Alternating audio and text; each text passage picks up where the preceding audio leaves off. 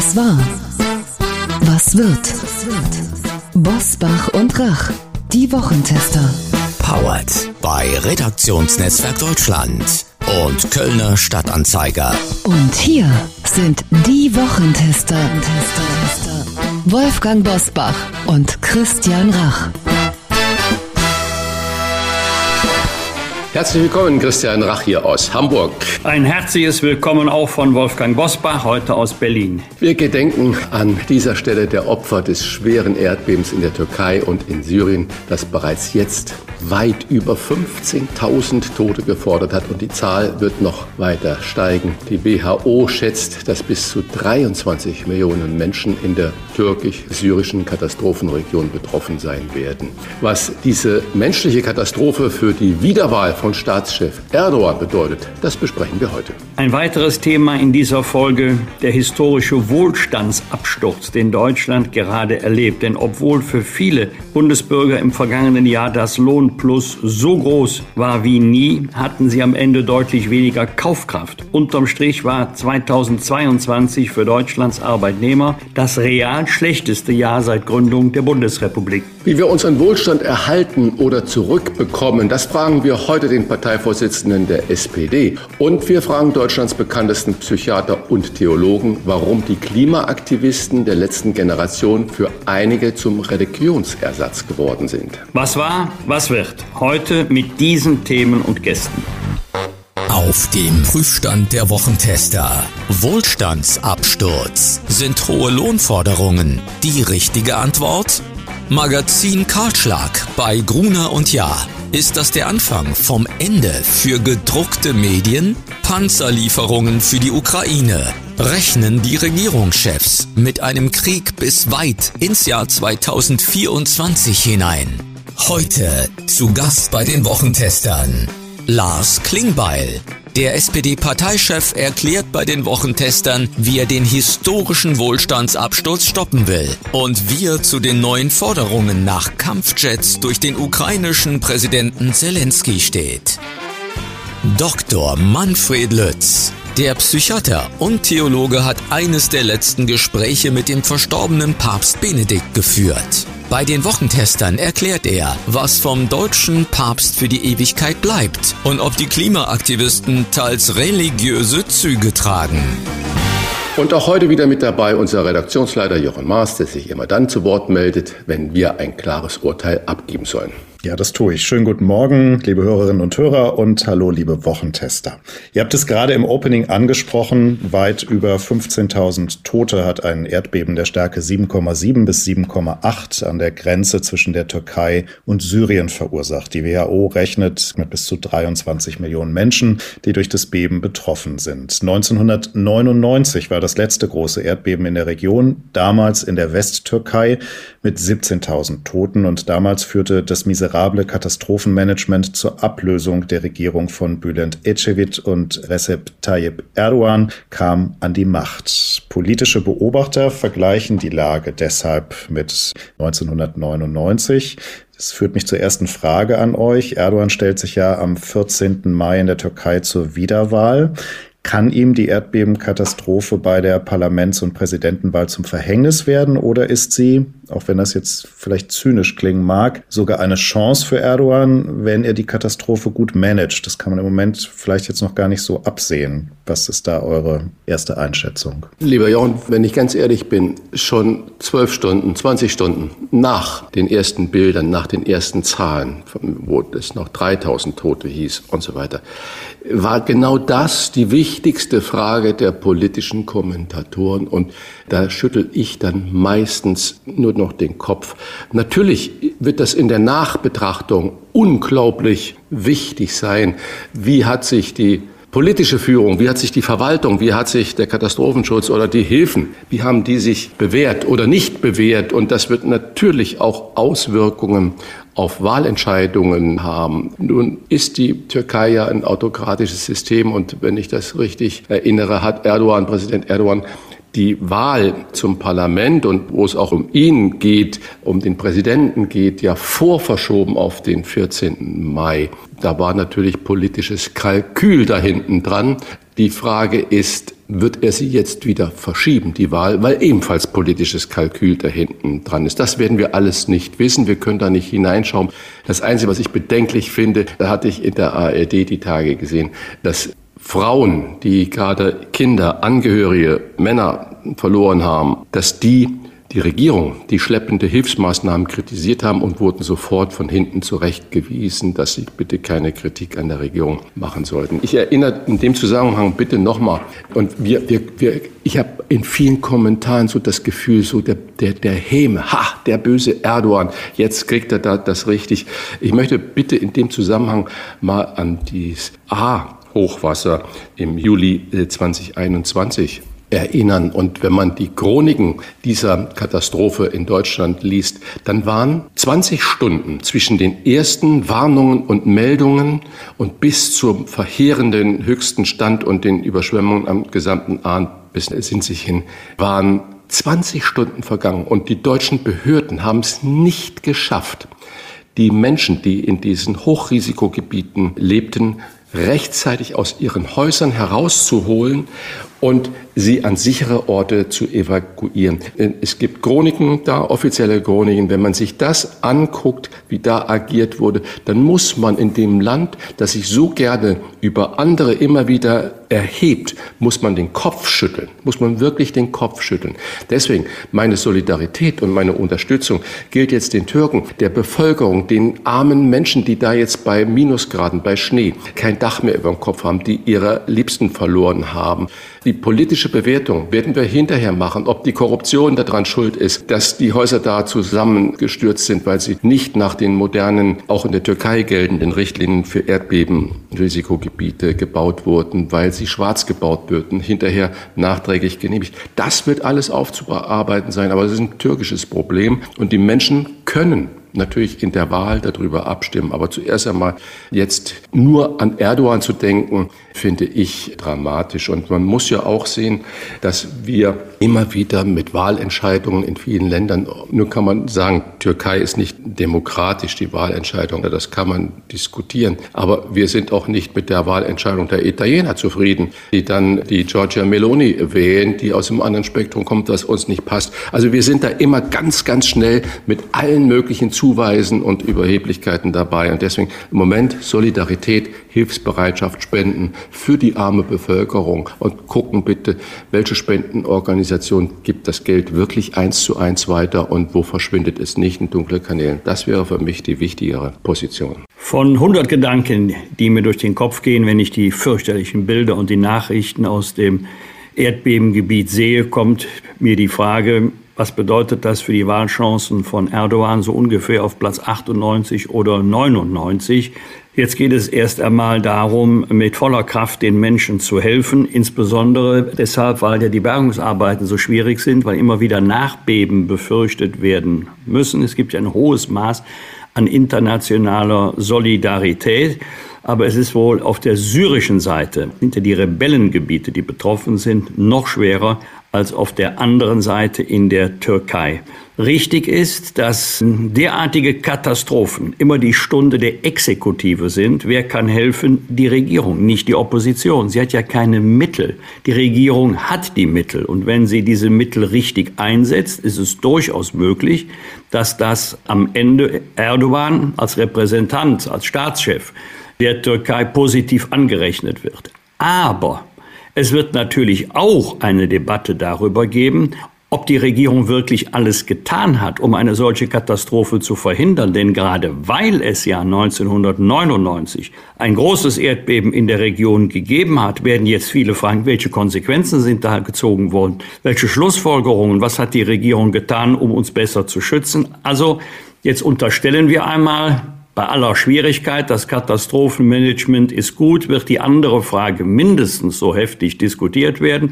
Am Ende dürfte es sich die Waage halten. Ich glaube nicht, dass das entscheidend die Wahlchancen verbessern oder die Risiken für Erdogan verringern wird. Ich war im letzten Monat zweimal im Ahrtal vor Ort. Es sind ja anderthalb Jahre vergangen. Ich muss sagen, ich war erschrocken. Ich, Christian, ich weiß nicht, ob und wann du mal da warst nach dieser Flutkatastrophe. Nun kann man beides nicht, auch wegen der völlig unterschiedlichen Opferzahlen, miteinander vergleichen. Aber ich war schon erschrocken, wie es dort immer noch aussieht, ja, unter welchen genau. Verhältnissen die Menschen dort immer noch leben müssten. Und da ist mir auch der Gedanke gekommen, also wenn der Staat, das ist ja Routine bei solchen dramatischen Ereignissen, schnell und unbürokratisch bürokratische Hilfe verspricht, da muss man immer sagen, Achtung, ich ahne Schlimmes. Denn das ist nur zu Beginn. Und äh, das Tempo lässt dann in der Folgezeit deutlich nach. Dafür mag es unterschiedliche Gründe geben. Aber wenn wir uns immer wieder rühmen, eines der reichsten und effektivsten Länder der Welt zu sein, dann frage ich mich, wie kann es sein, dass es anderthalb Jahre nach dieser Katastrophe in weiten Teilen immer noch so aussieht, als wäre nicht viel passiert. Und dazu kommt, du stehst an dem Flüsschen, guckst hinunter, es schlängelt sich so romantisch durch das Ahrtal. Und wenn man dann sieht, wo, in welcher Höhe es noch dramatische Schäden gegeben hat, dann kann man sich nur in etwa vorstellen, wie die Menschen dort 14. und 15. Juli und in den Tagen danach gelitten haben. Ganz genau, das sehe ich auch so. Vermutlich gibt es noch keine Antragsformulare, die man ausfüllen kann, um die schnell versprochene Hilfe zu machen, beziehungsweise die Formulare sind vergriffen oder es gibt keine Leute, die sie bearbeiten. Also ich will das gar nicht ironisch machen, das ist bedenklich, nur wir sollten dann bitte auch bei uns vor der Haustür kehren, so wie du es richtig beschrieben hast, Wolfgang, und jetzt nicht gucken, was Erdogan in der Türkei alles falsch oder auch richtig gemacht hat. Danke für diese klaren Standpunkte und auch danke für diese doch sehr wichtige Erinnerung und auch Selbstkritik. Wie war die Woche? Wolfgang Bosbach und Christian Rach sind die Wochentester. Wochentester.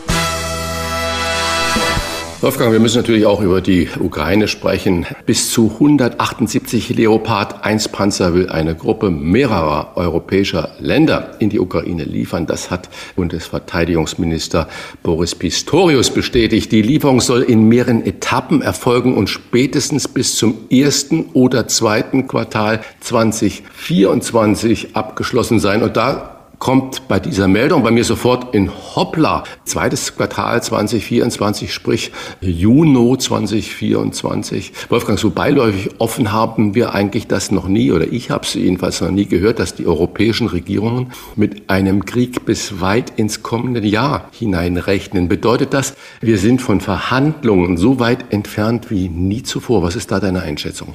Ja, das ist meine Einschätzung. Ich fürchte, wir werden Zeugen eines langen, eines zähen Abnutzungskampfes, eines Stellungkrieges. Warum? Weil die Ukraine, die russische Armee nicht so schnell und erfolgreich aus dem eigenen Land hinausdrängen und dort hinschicken kann, wo die russische Armee hingehört, nämlich nach Russland. Und Russland wird auch nicht so zügig weiter Richtung Westen in der Ukraine marschieren können, dass man von fortschreitenden militärischen Erfolgen Russlands wird berichten können. Es ist durchaus möglich, dass die Ukraine das Vietnam Russlands wird. Äh, es ist natürlich vieles in Bewegung tagtäglich, aber es gibt auch drei Dinge, ja, die stehen fest. Erstens, wer sagt, der Krieg muss sofort aufhören, richtig. Der Krieg hört an dem Tag auf, an dem Putin aufhört, die Ukraine anzugreifen und zu bombardieren. Ist der Krieg sofort vorbei. Zweitens, wenn die Ukraine aufhört, sich zu verteidigen oder wenn sie keine militärischen Fähigkeiten mehr hat, sich zu verteidigen, ist es mit der Ukraine am Ende. Und drittens, solange Putin glaubt, auf dem Schlachtfeld gewinnen zu können, wird er nicht verhandeln. Worüber? Verhandlung bedeutet ja immer im Ende gegenseitiges Nachgeben. Warum soll Putin nachgeben, wenn er glaubt, alles das, was er haben will, geopolitisch und staatspolitisch, also Regimewechsel in Kiew, das kann ich mit militärischen Mitteln bekommen, ohne nachzugeben. Warum soll Putin dann verhandeln? Es hat ja nicht die Ukraine Russland angegriffen, sondern Russland die Ukraine mit einem Ziel, was äh, Wladimir Putin am Tag vor dem Krieg ausführlich erläutert hat, hatte übrigens mit NATO-Osterweiterung, was bei uns gerne kolportiert wird, überhaupt nichts zu tun. Der Westen hilft. Und zwar ist das Hilfe zur Selbstverteidigung der Ukraine, die um ihre territoriale Integrität kämpft. Und ich habe im Moment überhaupt nicht das Gefühl, dass Putin äh, denkt oder gar sagt, also der Widerstand ist doch so groß und unsere Verluste sind so hoch, ich muss jetzt die Armee wieder zurückziehen. Ich fürchte, es geht tatsächlich weiter. Kahlschlag, lieber Christian, bei Gruner und Ja, 700 von 1900 Stellen werden bei dem Traditionsverlag in Hamburg bis 2025 abgebaut, der seit 2021 zur RTL gehört. 23 Zeitschriftentitel will Bertelsmann Vorstand Thomas Rabe einstellen, darunter Magazine mit prominenten Köpfen und Paten wie Barbara Schöneberger, Guido Maria Kretschmer, Peter Wohleben und Eckhard von Hirschhausen. Hinzu kommt der Abbau von 300 von insgesamt 4000 Stellen am Kölner Hauptsitz vom RTL. Im Vergleich zu dem Stellenabbau in Hamburg kommt das noch eher moderat daher, aber 300 Stellen, das ist schon eine ganze Menge. Christian, meine Frage zu diesem Stellenabbau. Erleben wir bei RTL gerade die Blaupause für andere Verlagshäuser und den Niedergang von Magazinen, von Hochglanzmagazinen und anderen auf gedrucktem Papier? Das ist schwer zu beantworten. Wenn man weiß, dass es in Deutschland 2020 noch 1340 Zeitschriften, verschiedene Zeitschriftentitel gab, 1997 waren es 300 weniger. Im Zeitschriftenhandel wurden viereinhalb Milliarden Euro Umsatz gemacht. Das ist schon noch eine große Menge. Und wenn man jetzt aber auch noch den Fachzeitschriftenmarkt dazu nimmt, man höre und staune, da gibt es über 5600 verschiedene Fachzeitschriften, Titel und die machen 8 Milliarden Umsatz. Und wenn ich so an den Buchmarkt denke, der brummt ja. Und Rabe ist ja wirklich auch ein exzellenter Wirtschaftsfachmann, das ist unbestritten, wenn man die Karriere sich von ihm da anguckt, dann ist das schon beeindruckend. Und Ihm ist es ja auch gelungen, aus Penguin Books und Random House den weltgrößten Buchverlag zu schmieden, den es überhaupt hat. Vermutlich steckt eine Strategie dahinter, vermutlich würde er aber nicht genau sagen, was seine Gedanken da sind. Und ich denke nur zum Beispiel so an Harry Potter, ne? J.K. Rowlings. Man hat damals zu dieser Zeit den Buchmarkt absolut tot gesagt. Man hat gesagt, es wird alles nur noch mit E-Books äh, stattfinden. Kein Mensch kauft sich mehr ein gedrucktes Buch. Ja, richtig hat der E-Book-Markt natürlich extrem zugenommen. Und ich gestehe, im Urlaub habe ich auch so ein kleines E-Book da in der Tasche. Warum? Weil es unglaublich Gewicht spart. Das heißt, es sind ganz praktische Gründe. Aber zu Hause setze ich mich in meinen Lesesessel und lese ein Buch aus Papier mit dem schönen Umschlag und kann da drin dann auch versinken, wo ich das mit dem E-Book nicht so kann. Also ich würde die Zukunft der Zeitschriftenbranche gar nicht so schwarz sehen, wie es vielleicht da im Moment rüberkommt. Die Strategie, ich weiß es nicht, was da hinten dran steckt, ob es ein reines Machtgehabe ist, weil wenn argumentiert wird, 100 äh, Millionen Einsparung, wenn man dann einen Konzern äh, wie Bertelsmann sieht, die so viele Gewinne schreiben, wo die Besitzer äh, Multimilliardäre sind, kann es nicht um 100 Millionen gehen, sondern ich vermute, es steckt da mehr da hinten dran, was uns aber der Rabe nicht erzählen möchte. Nachfrage in den vergangenen Wochen haben sich zahlreiche Ex-Mitarbeiterinnen und Mitarbeiter zu Wort gemeldet und Bertelsmann-Chef Rabe hart kritisiert. Darunter waren auch ehemalige Chefredakteure. Tenor Thomas Rabe habe null Verständnis für publizistische Tradition und in Wahrheit auch kein Konzept außer zu sparen. Ist da was dran an dem Vorwurf? Ich kenne keine große Firma, die nicht auch immer spart, auch in den Zeiten, wo das Geld vielleicht äh, fließt. Und Hapag-Lloyd wird auch nicht äh, seine Milliardenüberschüsse an jeden Steward auf den Schiffen und oder an die Decksmänner oder an die Bootsmänner äh, verteilen, sondern das kassieren leider zum größten Teil natürlich die Anteilseigner.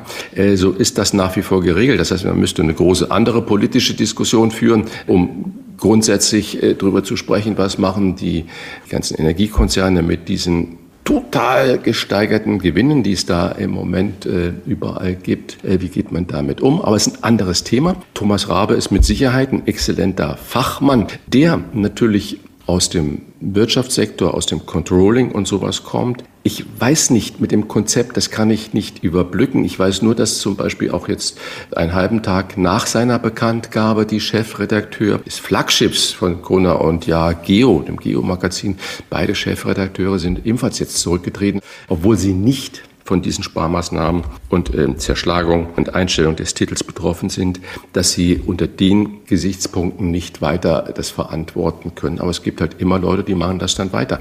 Das müssen andere beurteilen, ob er keine Verständnis für publizistische Tradition hat oder in Wahrheit auch kein Konzept richtig ist, wenn ich RTL betrachte, was da in den letzten zwei Jahren passiert ist.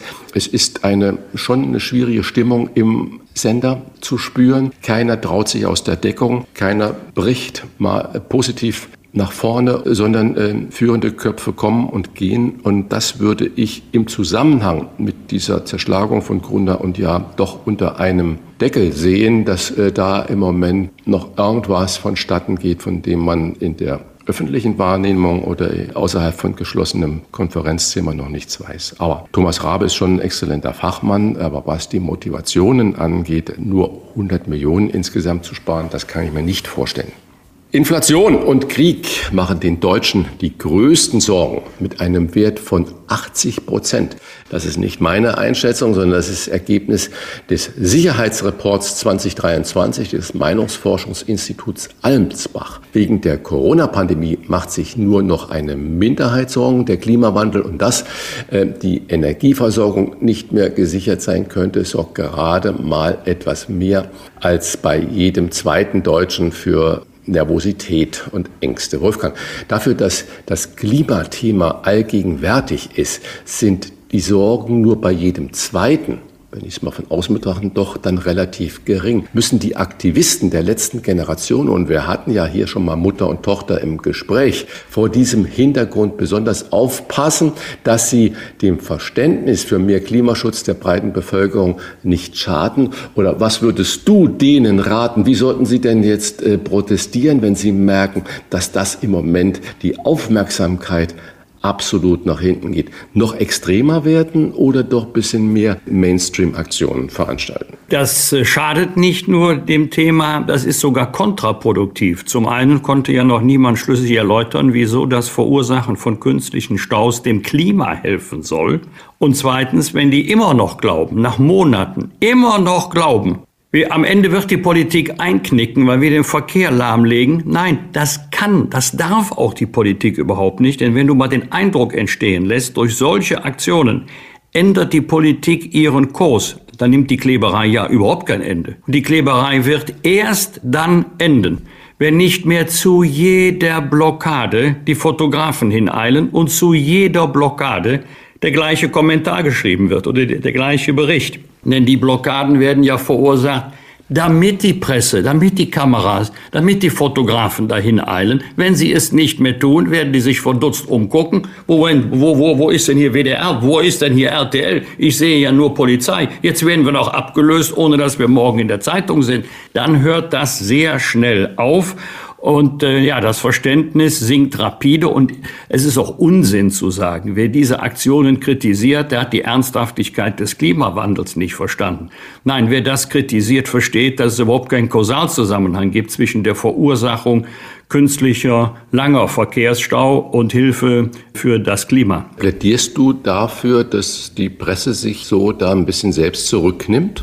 Ja, freie Presseberichterstattung, die machen, was sie wollen, das ist auch in Ordnung so, aber wenn man möchte, darum geht's ja, wenn man wirklich möchte, dass das aufhört oder zumindest mal ein bisschen weniger wird und dass es nicht immer weiter eskaliert, wie vor wenigen Stunden in Köln, Jetzt wird ja wohl ermittelt gegen einen Beifahrer, der einen Klimaaktivisten erfolgreich daran gehindert hat, sich hinzusetzen. Der war noch gar nicht festgeklebt, er wollte ihn nur daran hindern. Das könnte man ja auch einmal, wie man das bei Klimaaktivisten zur Verteidigung gerne tut, zivilen Ungehorsam nennen. Da hat die Polizei gesagt, jetzt gucken wir mal, ob wir nicht gegen den Beifahrer ermitteln, obwohl er ja im Kern eine Straftat verhindern wollte. Gut, das lassen wir jetzt mal beiseite, aber fest steht, solange diese Gruppe immer noch diese hohe mediale Aufmerksamkeit hat in den Printmedien, in Talkshows, werden die weitermachen. Danke für diesen Klartext zur letzten Generation, die ja seit dieser Woche ihre Proteste ausgeweitet hat. Und ähm, wir werden gleich mit dem Psychiater und Theologen Dr. Manfred Lütz unter anderem auch über die letzte Generation sprechen und über die Frage, inwiefern diese Aktivisten religiöse Züge tragen und wie die Kirche darauf reagiert. Doch zunächst die beiden größten Sorgen der Deutschen, die Inflation, gerade aktuelle Zahlen 8,7 Prozent im Januar, und der Krieg. Das ist das zweite große Thema. Das Gespräch mit dem dem SPD-Parteivorsitzenden Lars Klingbeil. Wolfgang Bosbach und Christian Rach sind die Wochentester. Tester, Tester. Werbung. Wollten Sie Ihren Arzt immer schon mal in Ruhe und ganz persönlich fragen, welche Vorsorge die beste ist, wie Sie besser in den Schlaf finden oder wie man das Altern stoppen kann? Dann haben wir eine Hörempfehlung für Sie, denn im Podcast Gesund und Gesund besser und länger leben, sind Sie alle 14 Tage sonntags im direkten Austausch mit drei Top-Experten der Medizin. Professor Dr. Thomas Kurscheid, Dr. Dr. Dominik Duscher und Dr. Gerd Wirz bilden das Ärzteteam von Gesund und Gesund. Sie beantworten alle Ihre Fragen aus den Bereichen Langlebigkeits-, Präventions- und Zukunftsmedizin in jeder Folge neu. Professor Dr. Kurscheid ist Facharzt für Allgemeinmedizin in Köln und Ernährungs- und Sportmediziner. Sein Spezialgebiet ist die Präventionsmedizin. Sie kennen ihn durch seine Medizin-Bestseller und diverse Fernsehauftritte im WDR, in der ARD, bei RTL und Sat1. Dr. Dr. Dominik Duscher ist Facharzt für plastische und ästhetische Chirurgie und lehrt angewandte regenerative Medizin an der Uni Tübingen. Duscher ist Pionier in einem Spezialgebiet, das uns früher oder später alle angeht und er ist der Kopf hinter den erfolgreichen Bestsellern mit Nina Ruge. Gemeinsam mit dem Neurophysiologen und Digital Health Experten Dr. Gerd Wirz greifen Duscher und Kurscheid in jeder Folge von Gesund und Gesund eine neue Frage auf. Wie können wir gesund alt werden? Werden wir alle dauerhaft länger leben? Und welche Innovationen in der Medizin taugen wirklich etwas? Die Antworten hören Sie im Podcast Gesund und Gesund auf allen Podcast-Plattformen und im Internet unter gesundundgesund.de. Gesund und gesund bitte in einem Wort schreiben. Hier nochmal zu merken, gesund und gesund der Podcast für ein besseres und längeres Leben. Alle 14 Tage sonntags auf gesund und überall, wo es Podcasts gibt. Klartext, Klartext. Wolfgang Bosbach und Christian Rach sind die Wochentester. Tester, Tester. Der Krieg in der Ukraine und die Preissteigerungen machen den Deutschen derzeit mehr zu schaffen als alles andere. So sorgen sich 80 Prozent der Bevölkerung ab 16 Jahren laut dem Sicherheitsreport 2023 von Allensbach. Die Sorgen haben leider einen realen Hintergrund, denn Deutschland erlebt derzeit einen einmaligen Wohlstandsabsturz. Laut ersten Schätzungen des Statistischen Bundesamtes sind die Reallöhne im vergangenen Jahr mit bis zu 4,7 Prozent so stark gesunken wie nie. Damit wäre 2022 für Arbeitnehmerinnen und Arbeitnehmer das Real schlechteste Jahr seit der Gründung der Bundesrepublik gewesen. Aktuell liegt die Inflation im Januar immer noch hoch bei 8,7 Prozent. Welchen Plan hat er, um den Wohlstandsverlust zu stoppen und wann er mit einem Ende des Ukraine-Krieges rechnet? Es gibt ja derzeit viele Treffen in Paris, in London und in Brüssel. Das fragen wir den SPD-Parteivorsitzenden Lars Klingbeil. Herzlich willkommen. Schönen guten Tag. Verteidigungsminister Boris Pistorius hat in diesen Tagen offen von einer Unterstützung mit 178 Leopard 1 Panzern bis ins Jahr 2024 hineingesprochen. Ich wurde stützig, äh, weil ich gedacht, was, Jahre 2024? Bedeutet das, intern wird bereits mit einem zweiten äh, Kriegsjahr gerechnet? Ja, wissen tun wir es nicht. Äh, wissen tun wir vieles nicht, was den Kriegsverlauf angeht. Wissen Sie, vier Tage vor Kriegsausbruch war ich noch selbst auf der Münchner Sicherheitskonferenz. Da haben ja alle Experten gesagt, Putin wird niemals angreifen angreifen. Dann haben viele Experten gesagt, als er angegriffen hat, äh, das dauert eine Woche, zehn Tage, dann hat er die ganze Ukraine eingenommen. Und jetzt äh, sehen wir seit Wochen, wie mutig die Ukrainerinnen und Ukrainer kämpfen. Und deswegen müssen wir in unterschiedlichen Szenarien denken. Wir alle wollen, dass dieser Krieg aufhört. Aber es kann sein, dass er länger dauert. Es kann sein, dass es wirklich ein Krieg wird, in dem sich beide Seiten auch äh, länger belauern, sich gegenüberstehen, in dem es immer wieder Geländegewinne in die eine oder andere Richtung geht. Und unsere Aufgabe bleibt, die Ukraine militärisch stark zu machen, damit sie sich verteidigen kann. Wladimir Putin hat kürzlich gesagt, Zitat, dass wieder deutsche Panzer Russland bedrohen würden.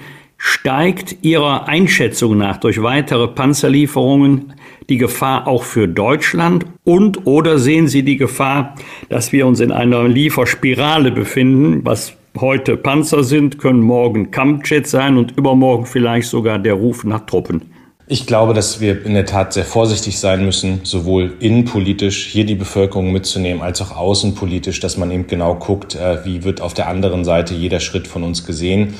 Ähm, wir kennen diese Drohung und diese äh, Wutausbrüche von Wladimir Putin seit Tag eins, äh, aber man muss sich bewusst machen, er ist derjenige, der angegriffen hat, er ist derjenige, der Völkerrecht gebrochen hat. Ähm, und deswegen gehen wir seit dem 24. Februar Schritt für Schritt. So, ich sage Ihnen, ich wundere mich manchmal über kluge Menschen, auch in Talkshows, die ähm, sofort wissen, was Wladimir Putin tun wird und was er nicht tun wird. Und ich erlebe selbst als Politiker, wie schwierig das ist, manchmal einfach nur darauf hinzuweisen, dass der Nuklearwaffen hat. Äh, das wird denn ja sofort als Einknicken vor Putin wahrgenommen. Ähm, aber ich finde, man muss auch hier in allen Gefahren, in allen Szenarien denken. Deswegen war es so wichtig, dass wir beim Schritt der Panzerlieferung, dass wir das international eng abgestimmt tun, dass wir nicht das einzige Land sind, das das tut, sondern dass wir die Amerikaner, europäische Partner mitnehmen, damit Putin eben sieht, äh, das ist der Zusammenhalt auch auf westlicher Seite, der ihm gegenübersteht. Ähm, ich glaube nicht, dass er äh, eskalieren wird, was zum Beispiel die nukleare Bedrohung angeht, aber zumindest drüber nachdenken muss doch in so einer Diskussion erlaubt sein. Und das fehlt mir manchmal auch in der öffentlichen Diskussion, die wir haben, zumal, und das haben Sie angesprochen, die Bevölkerung auch sehr sensibel ist, was das Thema angeht. Genau, und darauf komme ich natürlich nochmal zu sprechen, auf diesen äh, jetzt gerade veröffentlichten Allensbach-Sicherheitsreport, äh, der ja zeigt, dass 80 Prozent der Deutschen Krieg und Inflation als größte Sorge betrachten oder äh, sich wirklich davon bedroht fühlen. Und fühlen Sie sich umgekehrt jetzt mit so einem Ergebnis von diesem Sicherheitsreport äh, darin bestätigt, mit den Waffenlieferungen gezögert zu haben? Ist das einer der Gründe, warum Sie sagen, wir müssen auch äh, unsere Bevölkerung mitnehmen und äh, die Bedenken und die Ängste der Deutschen da ernst nehmen? Ich sage das eigentlich seit Tag eins und manchmal haben sich diese Waffenlieferungsdebatten ja auch überschlagen. So. Und ich kann das aus Sicht der Ukraine zu 100 Prozent nachvollziehen. Wenn wir ein Land wären, das angegriffen wird, würden wir auch von unseren Freunden und Partnern jegliche Unterstützung fordern. Aber wissen Sie, fünf Minuten nachdem wir entschieden haben, dass wir Schützenpanzer Marder liefern, wird nach dem Leo gerufen und fünf Minuten nachdem wir beschlossen haben, den Leo zu liefern, wird nach Kampfjets gerufen und das ist eine Logik, aus der man auch ein bisschen rauskommen muss, weil es auch um politischen Druck geht, es geht um Sanktionen. Ich finde auch, dass wir über Diplomatie reden müssen und was da möglich sein kann in diesen Zeiten. Und dass eine abwägende Haltung, wie der Bundeskanzler sie hat und wie ich sie auch teile, dass das schon sehr viel Unterstützung auch findet. Wenn ich jetzt gerade in diesen Tagen im Wahlkreis oder sonst wo im Land unterwegs bin, dann kann ich Ihnen nur sagen, kommt niemand, wirklich niemand bei mir an und fragt, wann liefern wir die Kampfjets, aber es kommen sehr viele Menschen weit über die SPD, das ist kein SPD-Thema, weit über die SPD bei mir an und sagen, könnt ihr verhindern, dass wir selbst Kriegspartei werden, dass wir damit reinrutschen. Und und das ist das, wo ich appelliere. Ich stehe hinter jeder dieser Entscheidungen von Waffenlieferungen, trage das alles zu 100 Prozent mit, aber sich bewusst zu machen, dass das eben keine Reality-Show ist oder dass das kein Computerspiel ist, sondern dass es hier wirklich auch um historische Entscheidungen geht, die uns in fünf, in zehn, in, in 20 Jahren noch beschäftigen werden und es auch keine Entscheidungen gibt, die ohne Konsequenz sind. Sich das bewusst zu machen und dann vielleicht ein bisschen tief gehendere Debatte zuzulassen, als das in den letzten Monaten der Fall war. Das würde, glaube ich, schon vielen Menschen hier im Land auch helfen, nachzuvollziehen, was da die politischen Entscheidungen sind und was sie beinhalten. Schneller Themenwechsel. Ein Thema in der außerordentlichen Sitzung des Europäischen Rates wird die Migration sein. Im vergangenen Jahr kamen so viele Flüchtlinge und Migranten nach Deutschland wie seit 2016 nicht mehr. Die Nettozuwanderung war so hoch wie seit Anfang der 50er Jahre, nämlich 1,1 Millionen Menschen. Passt vor diesem Hintergrund noch in die Zeit, dass die Ampel einen leichteren Familiennachzug, ein Bleiberecht auf Probe und niedrigere Hürden für Identitätsnachweise plant? Tja, das ist äh, in der Tat ein Thema, das uns ähm, sehr beschäftigt. Äh, Sie kriegen alle die öffentliche Debatte mit. Die Kommunen melden auch, dass wir jetzt äh, doch zusammenkommen müssen bei einem Flüchtlingsgipfel. Nancy Faeser hat das jetzt entschieden, dass wir gucken, wie wir mit dem Thema umgehen. Und das ist richtig, dass das Ganze auf der europäischen Ebene jetzt besprochen wird. Wir haben immer noch Länder, die sich unsolidarisch verhalten, was die Frage der äh, Flüchtlingsverteilung angeht, äh, Migration aus Flucht. Wir haben die Debatte über die Außengrenze, aber ich will Ihnen sagen, dass, was Sie an Punkten angesprochen haben, zum Beispiel die Frage Familiennachzug, das sind in meinen Augen humanitäre Aspekte, die wir berücksichtigen müssen ähm, humanitäre Aspekte, auch wo wir gesagt haben, hier wollen wir mit Menschen, die hergekommen sind, die geflohen sind, wollen wir so umgehen, dass sie auch humanitär aufgenommen werden. Das halte ich für richtig. Trotzdem darf man nicht äh, kleinreden, dass wir beim Thema Migration eine riesige Herausforderung haben. Die muss europäisch besprochen werden. Da braucht es europäische Solidarität und wir müssen hier national gucken, ähm, wie wir mit der Herausforderung umgehen. Die Zahlen gehen nach oben und da dürfen wir die Kommunen nicht im Stich lassen. Deswegen braucht es jetzt das Handeln von Bund und Ländern könnte sich die Migration gerade aus Syrien und jetzt auch infolge dieses katastrophalen Erdbebens noch verschärfen und dreschen ja immer gerne auf die Türkei und Erdogan ein, aber ohne diesen, ich nenne es mal türkischen Schutzschild, ähm, dass er so viele syrische Flüchtlinge bei sich da im Grenzgebiet zu Syrien aufgenommen hat. Und dieses Grenzgebiet ist ja jetzt, wenn man die Bilder sieht, man muss ja wirklich weinen darüber, komplett zerstört. Wird sich dieses Migrationsproblem noch verschärfen? Und wenn ich jetzt im Zuge auch des EU-Gipfels da höre, dass Österreich Bundeskanzler Karl Nehammer einen knallhart Schutz der EU-Außengrenzen gegen illegale Migration fordert. Wie wird sich Deutschland, wie wird sich da Kanzler Scholz positionieren? Weil Sie haben gerade gesagt, da fehlt uns noch die Solidarität einiger anderer Länder. Genau, es sind ja verschiedene Sachen. Ich will einen Satz auch noch zur Türkei sagen, weil ich heute auch mit den, den Vorsitzenden unserer Schwesterparteien HDP und CHP verabredet bin, um wirklich mir auch Informationen aus erster Hand zu holen. Das ist tragisch, was wir dort für Nachrichten haben, was wir für Bilder hören. Die Zahl der Toten geht immer weiter nach oben. Das ist ein großes Schicksal, das nicht weit weg in der Türkei ist, sondern das uns ja auch hier betrifft. Viele die ich selbst kenne, die hier in Deutschland leben, sind mit ihren Familien betroffen. Und da, da, bin ich dankbar für die übergreifende Solidarität, für alle, die jetzt auch in die Türkei reisen, um dort zu helfen und für alles, was hier an Spenden und Unterstützung auch gesammelt wird.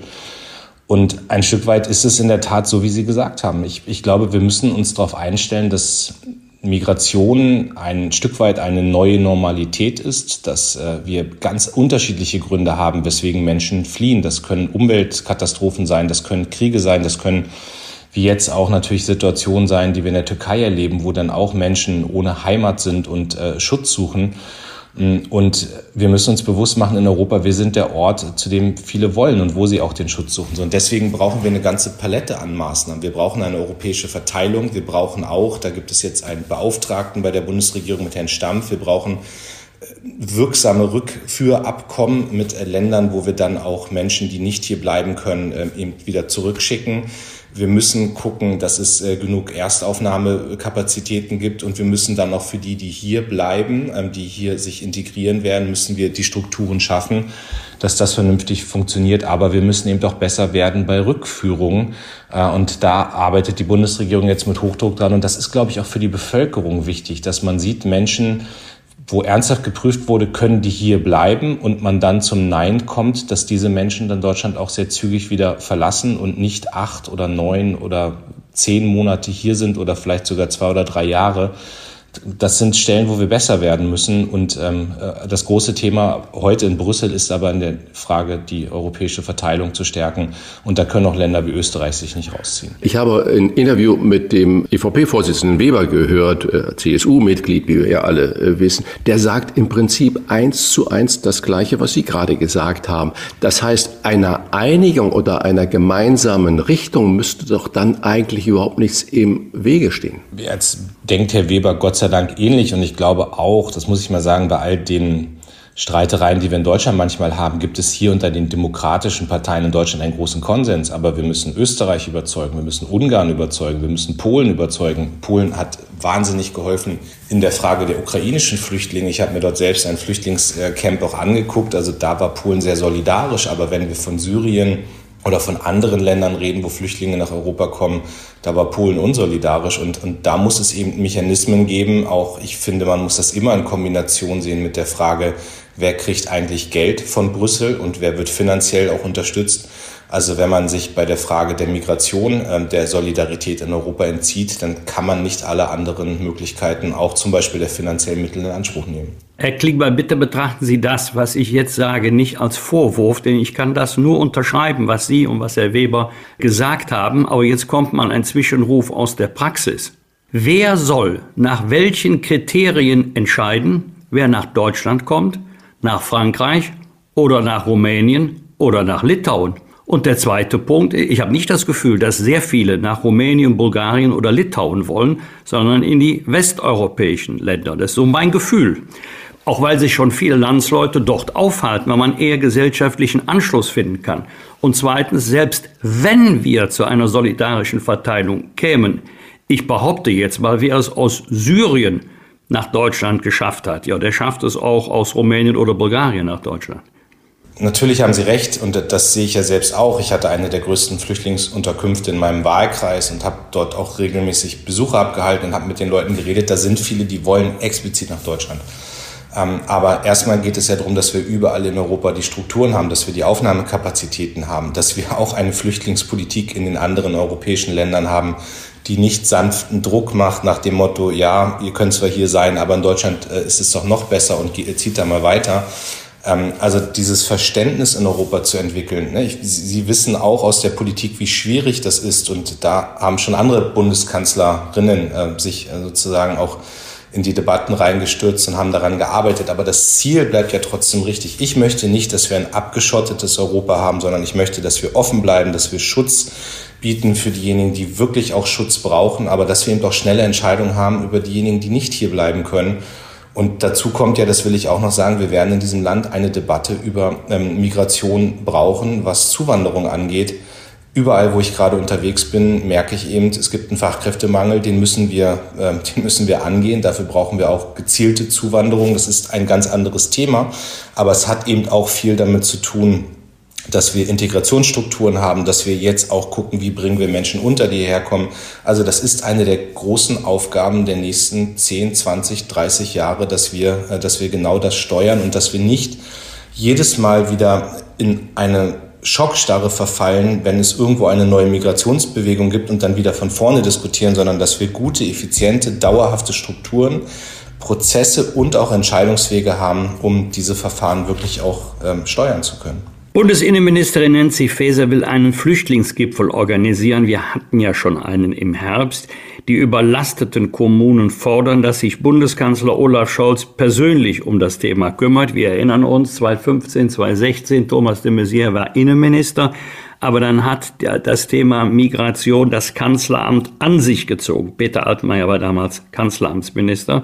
Also, wenn man so will, hat das Angela Merkel dann zur Chefin-Sache gemacht. Ist damit auch zu Rechte, dass jetzt Olaf Scholz das Thema für sich reklamiert? Also wenn man Olaf Scholz in diesen Tagen hört, und das betrifft Brüssel, das betrifft gestern auch seine Regierungserklärung, dann ist das ein Thema, äh, um das er sich zu 100 Prozent kümmert, wo er auch dahinter steht und wo er eben auch will, dass es jetzt schnell zur Lösung mit den Ländern und den Kommunen gibt. Ähm, also mit den Bundesländern. Genau, mit den Bundesländern und mit den Kommunen, aber eben auch europäisch. Also er hat das Thema ja auch adressiert für den, für den Europäischen äh, Rat und den Europäischen Gipfel, der heute stattfindet. Da wird es ja auch eine große Rolle spielen. Ähm, aber das Thema ist bei Nancy Faeser schon in der richtigen Hand. Und sie ist äh, eine Person, die sich da seit Tag eins drum kümmert. Aber dass die Unterstützung des Bundeskanzlers da ist, dass man sich eng abspricht, äh, das ist in der Tat so. Die äh, steigenden Flüchtlingszahlen treffen ja in Deutschland auf ähm, einen historischen Wohlstandsabsturz. Und wir haben ja auch gerade gehört, was die größte Sorge der Deutschen ist. Und dabei bin ich über einen Bericht im ZDF gestolpert. Am 12.01. hat das ZDF berichtet, dass in Deutschland, man höre und staune, über 700.000 Wohnungen fehlen. Und Sie haben es ja auch gerade selber angesprochen. Wir müssen gucken, wo kriegen wir denn die Flüchtlinge unter? Aber wir müssen natürlich nicht nur gucken, wo kriegen wir die Flüchtlinge unter, sondern wie schaffen wir denn auch bezahlbaren und akzeptablen äh, Wohnraum für die jungen Leute, die eine Familie gründen wollen oder auch alleine bleiben wollen. Ganz egal in welcher Konstellation.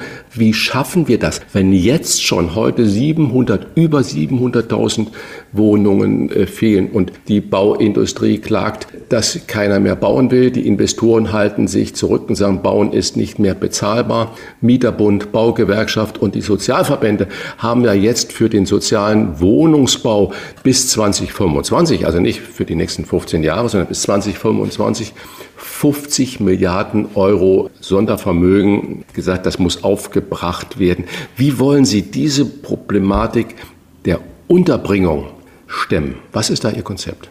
Wir haben ja angekündigt, auch im Koalitionsvertrag, dass wir wollen, dass jedes Jahr 400.000 Wohnungen gebaut werden. Ja, ähm, aber das es baut ja keiner mehr. Die Auflagen sind zu hoch und durch, äh, die nein, Kosten sind zu hoch und so weiter. Da würde ich immer noch sagen, da hat der Krieg natürlich auch und die Pandemie durch den Zusammenbruch der Lieferketten, der Krieg jetzt auch mit der Verteuerung von Rohstoffen, da gibt es jetzt ein Stück weit wieder Normalisierung. Aber wissen Sie, was das Entscheidende ist? Ist, dass wir eine klare Zusage aus der Politik machen. Wir werden die nächsten 15 Jahre dort jedes Jahr Geld reinstecken.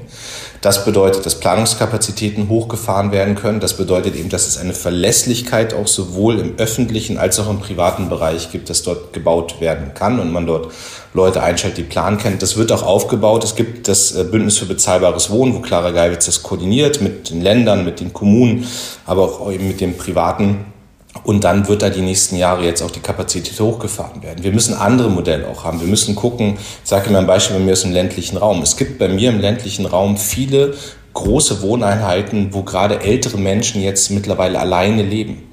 Ähm, die würden auch woanders hinziehen und diesen Tausch muss man auch ermöglichen. Dann hat man auf einmal wieder viel freien Wohnraum. Und wir müssen gucken, dass wir zum Beispiel in großen Städten, dass wir dort zusätzlichen Wohnraum schaffen, dass wir schaffen Möglichkeiten zum Aufstocken von Wohngebäuden. Alles das sind ja Dinge, die, die finden gerade statt und die werden dazu führen, dass wir mehr Wohnraum haben. Aber es ist eine der großen sozialen Herausforderungen dieses Landes, da haben Sie recht. Was Sie gerade gesagt haben, ich verstehe das ja auch, dass man auf dem Land dann noch in 180 Quadratmeter altem Bauernhaus oder wie auch immer äh, leben. Nicht jeder wohnt im Bauernhaus, also nicht, dass man das falsch versteht. Aber auch wenn dann äh, die älteren Herrschaften bereit sind zu sagen, okay, wir gehen in eine kleinere Wohnung, sie finden ja keine und vor allen Dingen sie finden keine, die dann noch irgendwie in ihren finanziellen Möglichkeiten überhaupt darstellbar ist.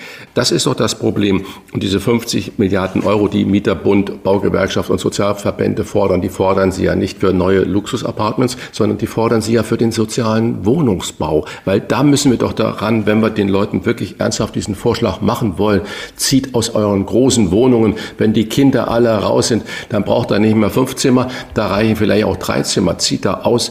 Aber die Leute brauchen die Alternative. Wo kann ich denn hinziehen? Wo ist denn das gewährleistet in meinem sozialen Umfeld, dass ich nicht also da 150 Kilometer weiterziehen muss, um dann irgendwas Ähnliches zu finden? Das sind doch die Aufgaben, um die wollen Sie sich denen denn stellen? Wie soll das finanziert genau, deswegen werden? Deswegen muss Punkt eins ist, es muss gebaut werden. Es muss jetzt klare Verabredung geben mit der Bauwirtschaft, mit der Immobilienwirtschaft um Planungssicherheiten, um Investitionssicherheit, nicht für ein Jahr oder zwei Jahre, sondern für eine Strecke der nächsten 15 oder noch weiter Jahre, dass die wissen, hier ist eine Investitionsgarantie, hier nimmt der Staat Geld in die Hand hier kann gebaut werden. Und da geht es ja zum Beispiel ganz viel darum, dass in den Planungsbüros Personal aufgebaut wird. Das Personal äh, ist ganz schwierig zu finden, das weiß ich. Aber wenn man weiß, verlässliche kommen Investitionen die nächsten Jahre, dann kann es sein. Dann geht es in der Tat darum, dass wir Planungsbeschleunigung bekommen, Vereinfachung. Wir haben das jetzt gerade beim LNG-Terminal gesehen, da hat das in 200 Tagen funktioniert. Wir können beim Wohnungsbau auch beschleunigen. Das geht sehr schnell und dann hat man dort viel bessere, auch entbürokratisierte Möglichkeiten zu bauen. Und das Dritte, das haben Sie auch mit angesprochen, das betrifft natürlich die Frage, wie ist eigentlich dieser Wohnraum dann bezahlbar?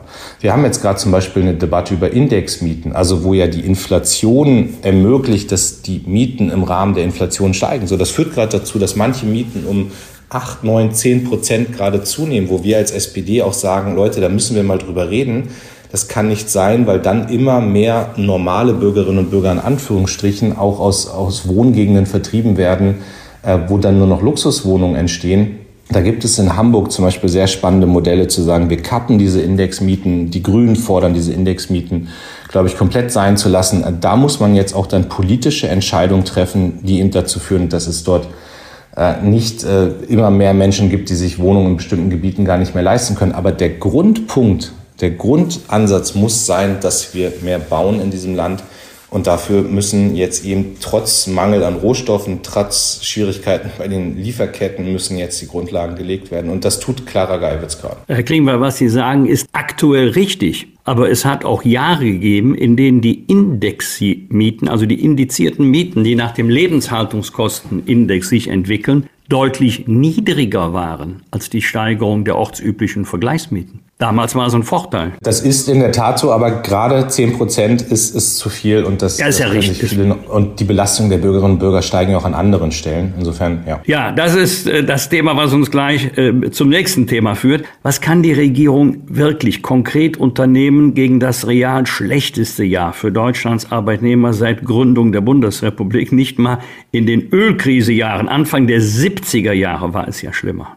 Wir brauchen Wachstum. Ich, das ist wie überzeugend. Wir haben im letzten Jahr es geschafft, vernünftig durch die Krise durchzukommen. Drei Entlastungspakete, Gas- und Strompreisbremse. Wir haben Mitte letzten Jahres uns gefragt, ob wir genug Energie haben, um im Winter nicht zu frieren, dass die Industriearbeitsplätze nicht verloren gehen. So, das haben wir geschafft. Aber jetzt braucht es ein Fundament für neues Wachstum.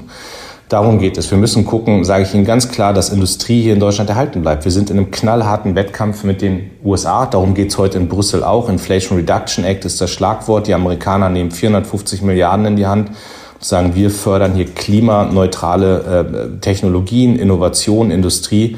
Und das muss Europa auch machen. Wir müssen dafür sorgen, dass Industrie in Deutschland nicht verloren geht. Da geht es um die Frage von EU-Beihilfe, die muss überarbeitet werden, dass investiert werden kann. Es geht um die Frage Infrastrukturaufbau, zum Beispiel Wasserstoffinfrastruktur, die muss in den nächsten sechs Monaten jetzt maßgeblich vorangebracht werden, sonst droht Industrie hier auch wegzugehen. Es geht um die Frage Fachkräftezuwanderung und es geht um die Frage auch, wie können in diesen Bereichen äh, zum Beispiel Investitionen auch stärker gehoben werden. Ich habe gerade schon gesagt, EU-Beihilfe, auch private Investitionen.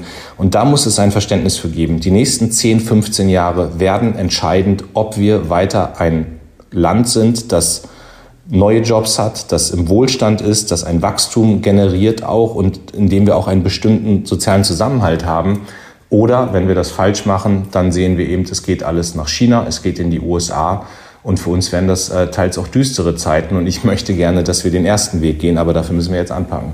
Sie haben gerade zwei Schlagworte ja gesagt. Also Wachstum brauchen wir, um das alles nach vorne treiben zu können. Da wird vermutlich keiner widersprechen. Und dann haben Sie das neue amerikanische Anti-Inflationsgesetz gesagt, wo Sie 450 Milliarden US-Dollar ähm, die Amerikaner in die Hand nehmen, aber um Umwelttechnik und so weiter auszubauen, aber nicht dass sich da internationale äh, Firmen dran beteiligen, sondern Made in America. Das heißt, die investieren diese 450 Milliarden ja nur in amerikanische Firmen, die in Amerika produzieren, also es könnten auch deutsche oder englische oder französische Firmen sein, aber das muss in Amerika produziert werden.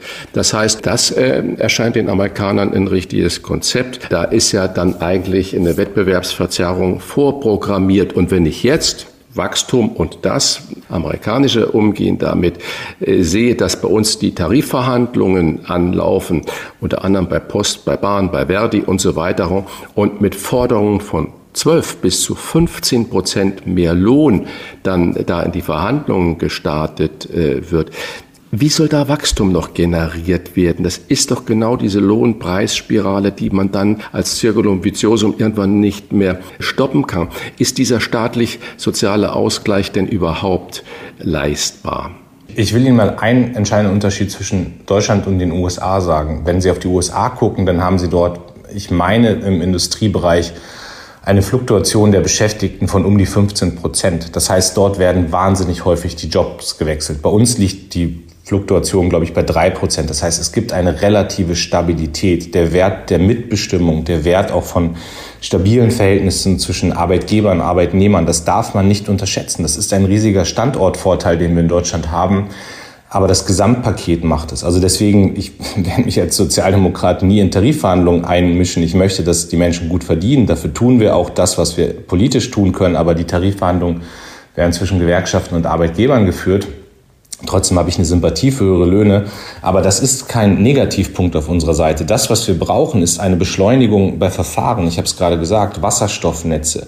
Wir brauchen EU-Beihilferichtlinien, die nicht abwürgen, dass wir hier in Deutschland investieren können. Ich, ich treffe die CEOs von großen Industrieunternehmen, die mir sagen, wir warten jetzt teilweise seit zwei, seit drei, seit vier Jahren darauf, dass Investitionen, die man vorhat, und, und zwar nicht öffentliche, sondern private Investitionen, dass die in Brüssel genehmigt werden. So, das können wir uns nicht mehr erlauben. Das ist etwas, was wir uns nicht mehr erlauben können.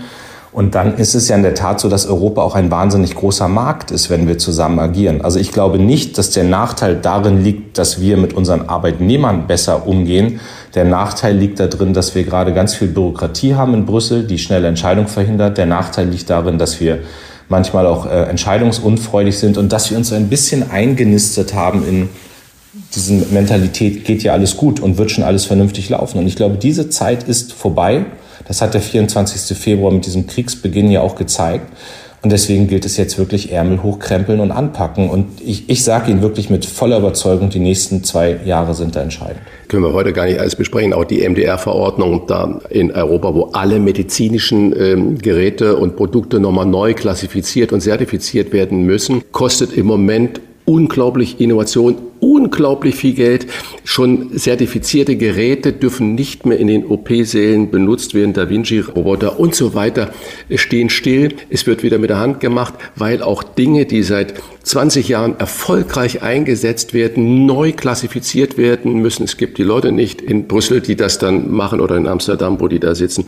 Wir haben extremste selbstgemachte Bürokratiemonsterprobleme, aber ich sehe ja, Sie haben das erkannt. Das wäre ein richtiges Thema, was wir in einem zweiten Gespräch gerne mal angehen könnten. Dieses Thema treibt mich auch wahnsinnig um. Ich kann zu dem Detail, das Sie angesprochen haben, jetzt gar nicht mal was sagen, aber ich würde sofort glauben, dass das so ist. Und ja, das, das kommt aus einer Zeit, wo wir, glaube ich, relativ sicher uns waren, dass diese Wachstumskurven, die wir haben, die weitergehen und weitergehen und und jetzt sind wir doch ein bisschen wach geworden, glaube ich auch. Wissen Sie, und ich, für mich ist das Beispiel wirklich das LNG-Terminal in Wilhelmshaven, wo wir es in 200 Tagen geschafft haben, eine völlig neue Energieinfrastruktur aufzubauen. Das hätte man alles schon in den letzten Jahren machen können, aber jetzt war es notwendig, jetzt haben wir es hingekriegt und diese neue Deutschlandgeschwindigkeit hat ja gezeigt, wir können das, wenn wir wollen und wenn politischer Leadership und die Dringlichkeit zusammenkommen.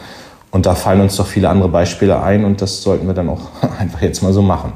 Am 12. Februar wird in Berlin gewählt. In der Silvesternacht herrschte in der Hauptstadt so eine Art Ausnahmezustand. Rettungskräfte und Polizisten wurden angegriffen. Alle, inklusive der Bundesinnenministerin, forderten schnelle Strafen innerhalb weniger Wochen, Zitat, damit die Jugendlichen sofort eine Reaktion spüren.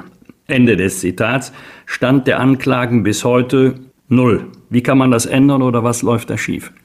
Unterstütze das, was die Bundesinnenministerin äh, gesagt hat, zu 100 Prozent. Es muss eine schnelle Konsequenz geben. Ich äh, habe mal ein Buch gelesen von einer Jugendrichterin, deren Name mir jetzt gerade entfällt. Ich glaube, Heising war ihr Kirsten Name. Kirsten Heisig. Später. Heisig das Ende der Geduld. Später, genau, leider hat sie später das Leben genommen. Ähm, aber das war ein, ein Buch, was mich ziemlich geprägt hat, weil sie damals ja auch beschrieben hat, es geht gar nicht um immer höhere Strafen, sondern es geht darum, dass die jungen Menschen, gerade die jungen Menschen, sehr schnell merken, das, was du da getan hast, das ist nicht in Ordnung und hier ist die Konsequenz. Ähm, das wird nur funktionieren, indem wir äh, Gerichte entlasten mit viel Kram, den sie heute machen müssen ähm, und der vielleicht da gar nicht hingehört. Und das geht auch nur darum, indem Richterstellen ausgebaut werden. Ich kann das bei mir aus Niedersachsen nur sagen, da weiß ich, dass das gerade getan wird. Man hat diese Fachkräfte nicht von heute auf morgen. Aber das muss, das muss das Ziel sein. Es muss einen starken Justizapparat geben, der sich auf die richtigen Sachen konzentrieren kann.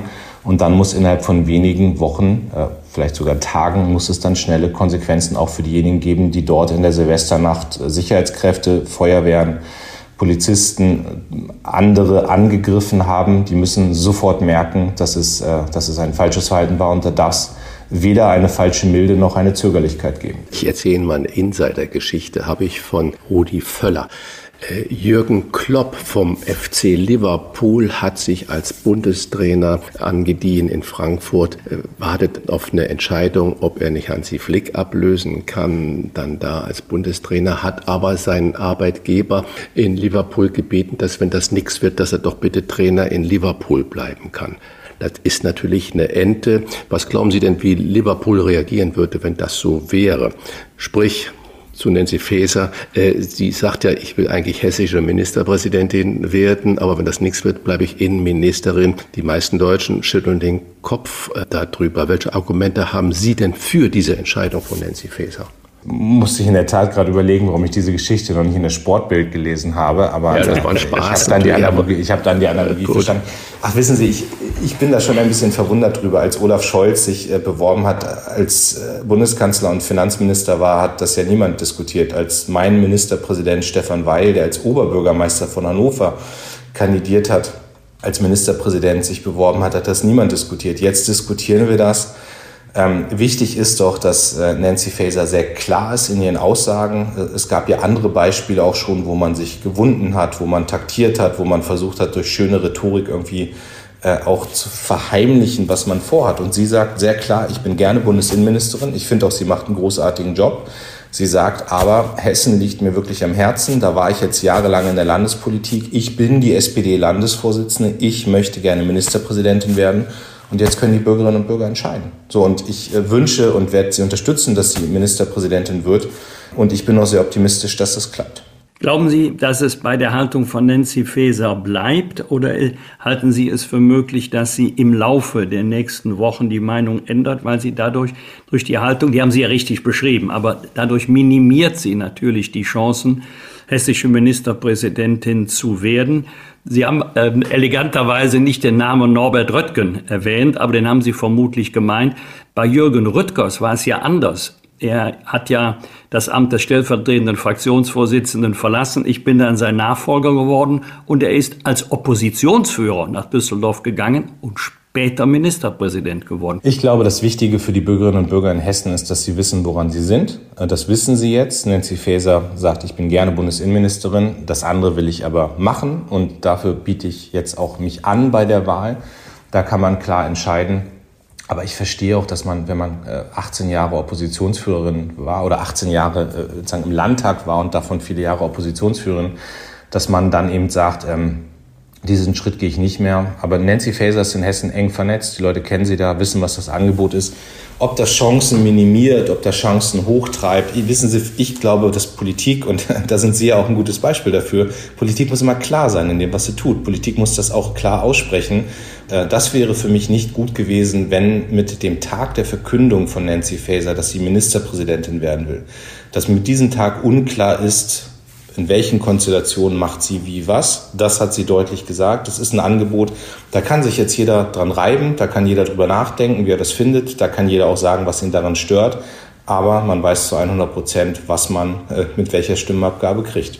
Politik muss immer klar sein, muss immer offen und ehrlich sein, haben Sie gerade gesagt. Da komme ich zu meiner abschließenden Frage. Ich habe Sie und zu Ihrem Humorverständnis, ich habe Sie im Fernsehen gesehen, als Sie in Aachen auf der Bühne standen bei der Verleihung des Ordens wieder den tierischen Ernst den ja diesmal unsere Außenministerin Annalena Baerbock zur Ritterin geschlagen wurde. Und äh, sie kam auf die Bühne oder in die Bütt heißt es ja und haben zuerst mal fünf Minuten darüber äh, geredet, dass sie eigentlich überhaupt kein humorvoller Mensch sind und haben damit natürlich den Saal schon für sich eingenommen. Sie haben sich da also in vielen Dingen auf sich selber oder auch auf ihre eigene Partei mal konzentriert, natürlich auch ein oder andere kleine, zärtliche Rosa-Pfeil geschossen. So, und mir hat das unglaublich gut gefallen, was Sie da äh, gesagt haben. Ich musste auch wirklich zum Teil richtig lachen.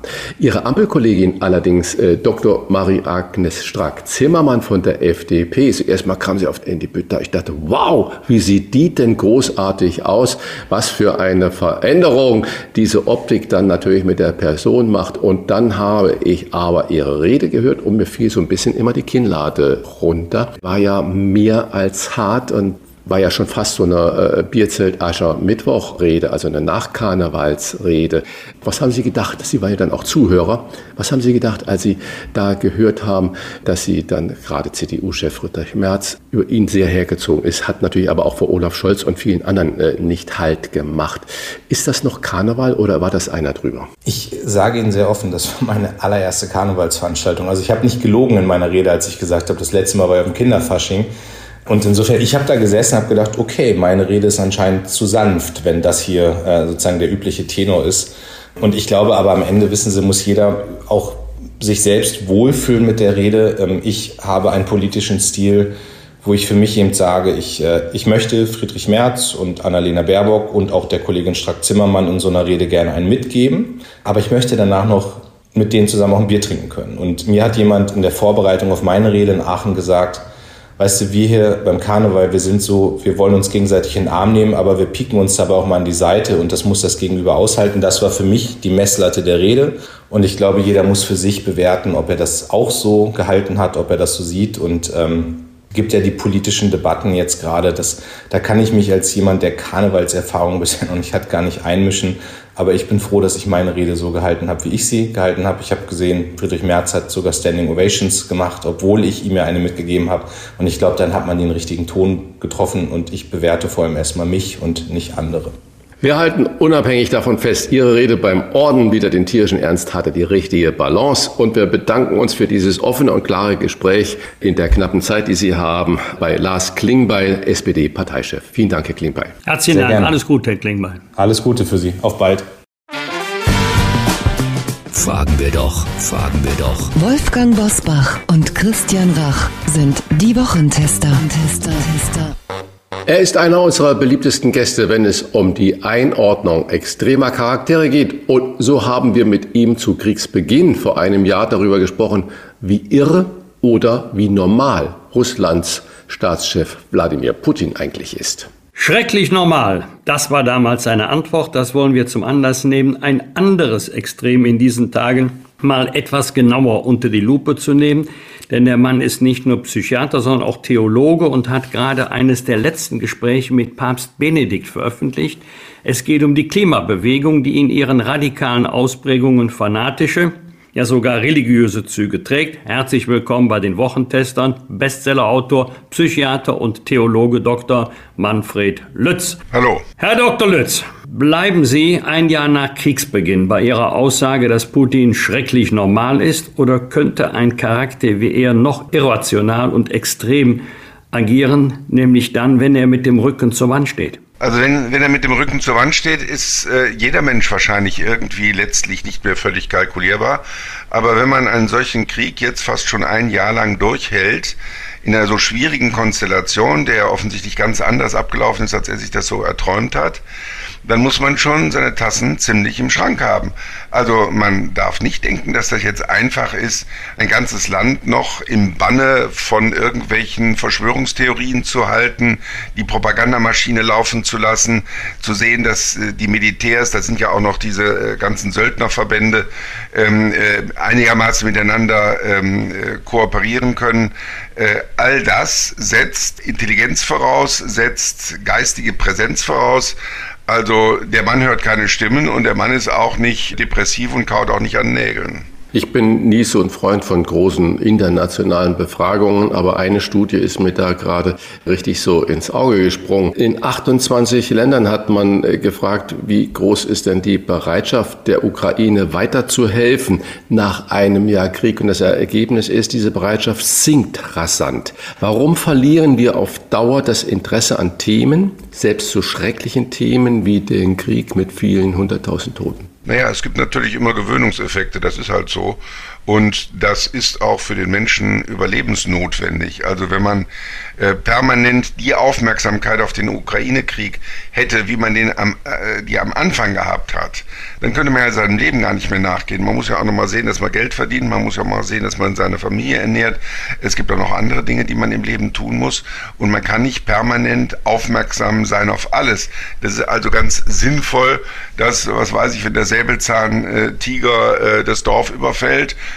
dass dann der Adrenalinspiegel massiv hoch ist und man sich jetzt vor allem äh, auf diesen Säbelzahntiger äh, konzentriert.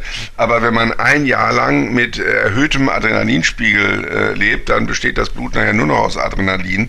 Und äh, das ist weder mit der Gesundheit vereinbar noch mit einem normalen Leben. Also ähm, ich will damit sagen, das ist nicht, äh, das muss man nicht moralisch disqualifizieren nach dem Motto, dass äh, äh die Menschen sind äh, nur kurzfristig moralisch und dann äh, nimmt das ab, sondern das hat einfach auch mit einem Überlebensinstinkt von Menschen zu tun. Ähm, und äh, ich bin sicher, dass wenn äh, es wieder Eskalationen in der äh, Ukraine gibt oder wenn den Menschen zum Beispiel klar wird, und das muss eigentlich den Politikern klar sein in einer solchen Situation, dass dann, wenn, ähm, wenn Putin tatsächlich diesen Krieg gewinnen sollte, er ein paar hundert Kilometer von unserer Ostgrenze entfernt, ist und direkt an der Grenze von Polen, von, äh, ähm, von, von anderen Staaten, die, äh, die dann auch bedroht sind, dass das für uns ganz katastrophal wäre.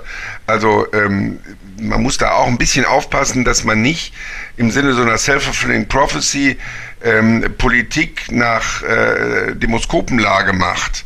Das hat Angela Merkel sehr stark gemacht, ja.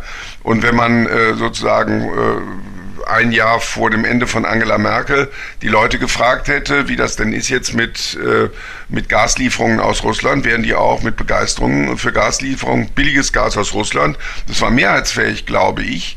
Ähm, das war aber politisch eigentlich unverantwortlich, dass man das gemacht hat. Ich bin ganz erschrocken gewesen, dass unsere Politiker tatsächlich so verantwortungslos, das war ja parteiübergreifend, damals reagiert haben. Es gab nur wenige Rufer in der Wüste.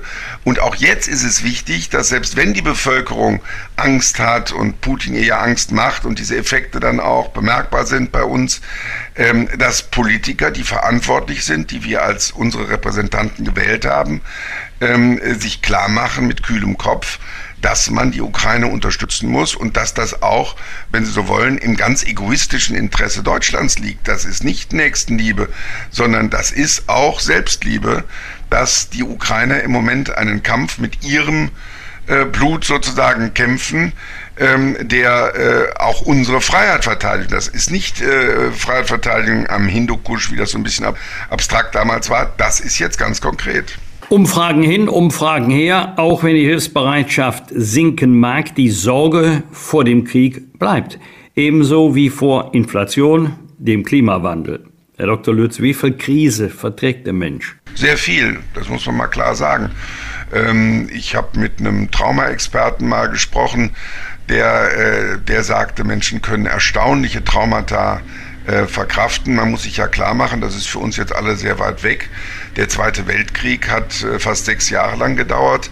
Da waren die, die Menschen vor allem am Ende des Krieges fast täglich mit, äh, mit Bombenalarm beschäftigt. Die Städte wurden zerstört. Es gab Tote an der Front. Und das psychiatrisch Interessante ist, dass die Selbstmordrate zum Beispiel in einem Krieg sinkt, weil man mit so viel beschäftigt ist und so viel regeln muss, dass man gar keine Zeit hat, jetzt ins Grübeln zu kommen und dann äh, auch an so etwas zu denken. Eigentlich würde man ja denken, also da ist so viel zum Verzweifeln, da gehen Existenzen kaputt. Da werden viele Menschen an so etwas denken, das ist aber nicht der Fall. Wolfgang Bosbach hat ja gerade gefragt, wie viel Krise verträgt der Mensch? Ich frage, wie viel Aktivismus verträgt der Mensch?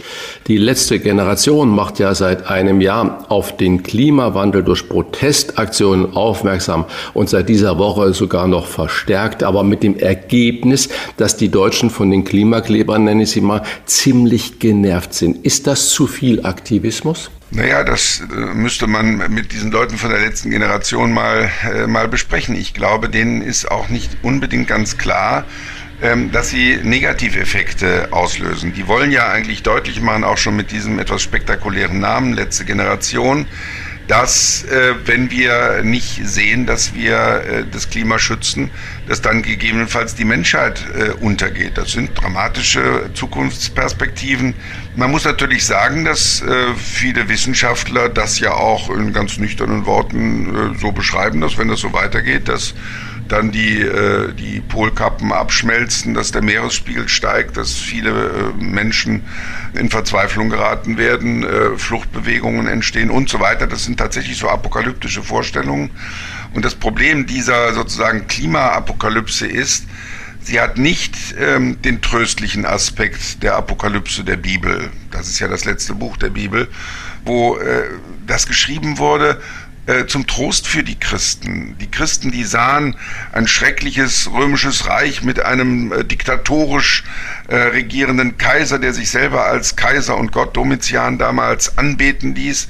Und dagegen äh, schrieben die Christen ähm, äh, diese Apokalypse, ähm, äh, die, die sagte nicht der Kaiser, nicht, äh, ähm, nicht die, äh, die, die irdischen Katastrophen haben das letzte Wort, sondern der Gott, an den wir glauben, der letztlich ein gnädiger Gott ist, der letztlich ein Gott ist, der uns retten wird, ähm, der hat das letzte Wort.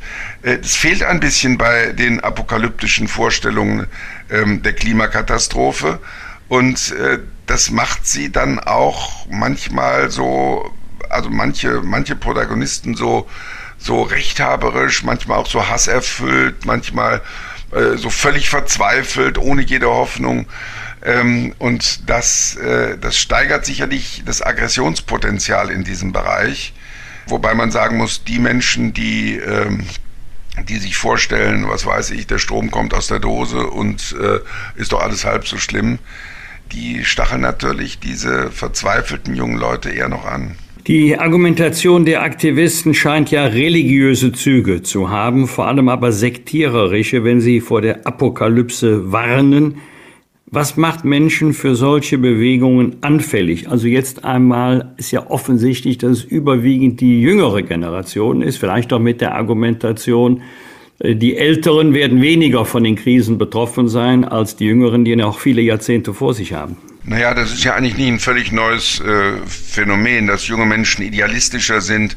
Und das ist in gewisser Weise zunächst mal ja ein, ein Idealismus, dass man sagt, man muss wirklich konsequent sein. Wenn es wirklich so schlimm ist, wie die Wissenschaftler sagen, dann müssen wir ganz konsequent sein. Dann äh, müssen wir sehen, dass wirklich jeder Ausstoß von CO2 ähm, äh, droht, die Menschheit zu vernichten. Und wenn sozusagen das Schlimmste überhaupt, äh, was passieren kann, äh, die Vernichtung der Menschheit ist, ähm, dann hat das immer die Gefahr, dass äh, es in, äh, ins Extreme geht, nach dem Motto, also das Schlimmste, was passieren kann, ist äh, die Vernichtung der Menschheit. Da das durch den Klimawandel passieren äh, kann, den menschengemachten Klimawandel passieren kann, muss man, äh, sind Menschen, die äh, da gleichgültig drüber weggehen, die das Klima weiter äh, verschlechtern, eigentlich, ich sage das jetzt mal so, wenn man das konsequent weiterdenkt, Massenmörder weil sie die Menschheit ermorden.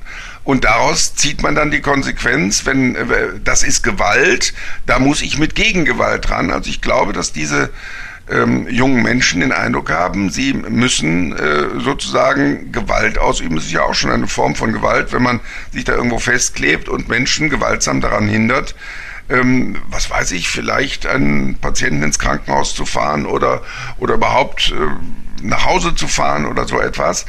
Ähm, und so kann das natürlich äh, eskalieren. Also ich würde jetzt, man kann das beschreibungsmäßig, kann man sagen, das ist sektenartig oder so, das ist dann aber mehr, mehr so eine Abqualifizierung, die, glaube ich, nicht sehr weiterhilft.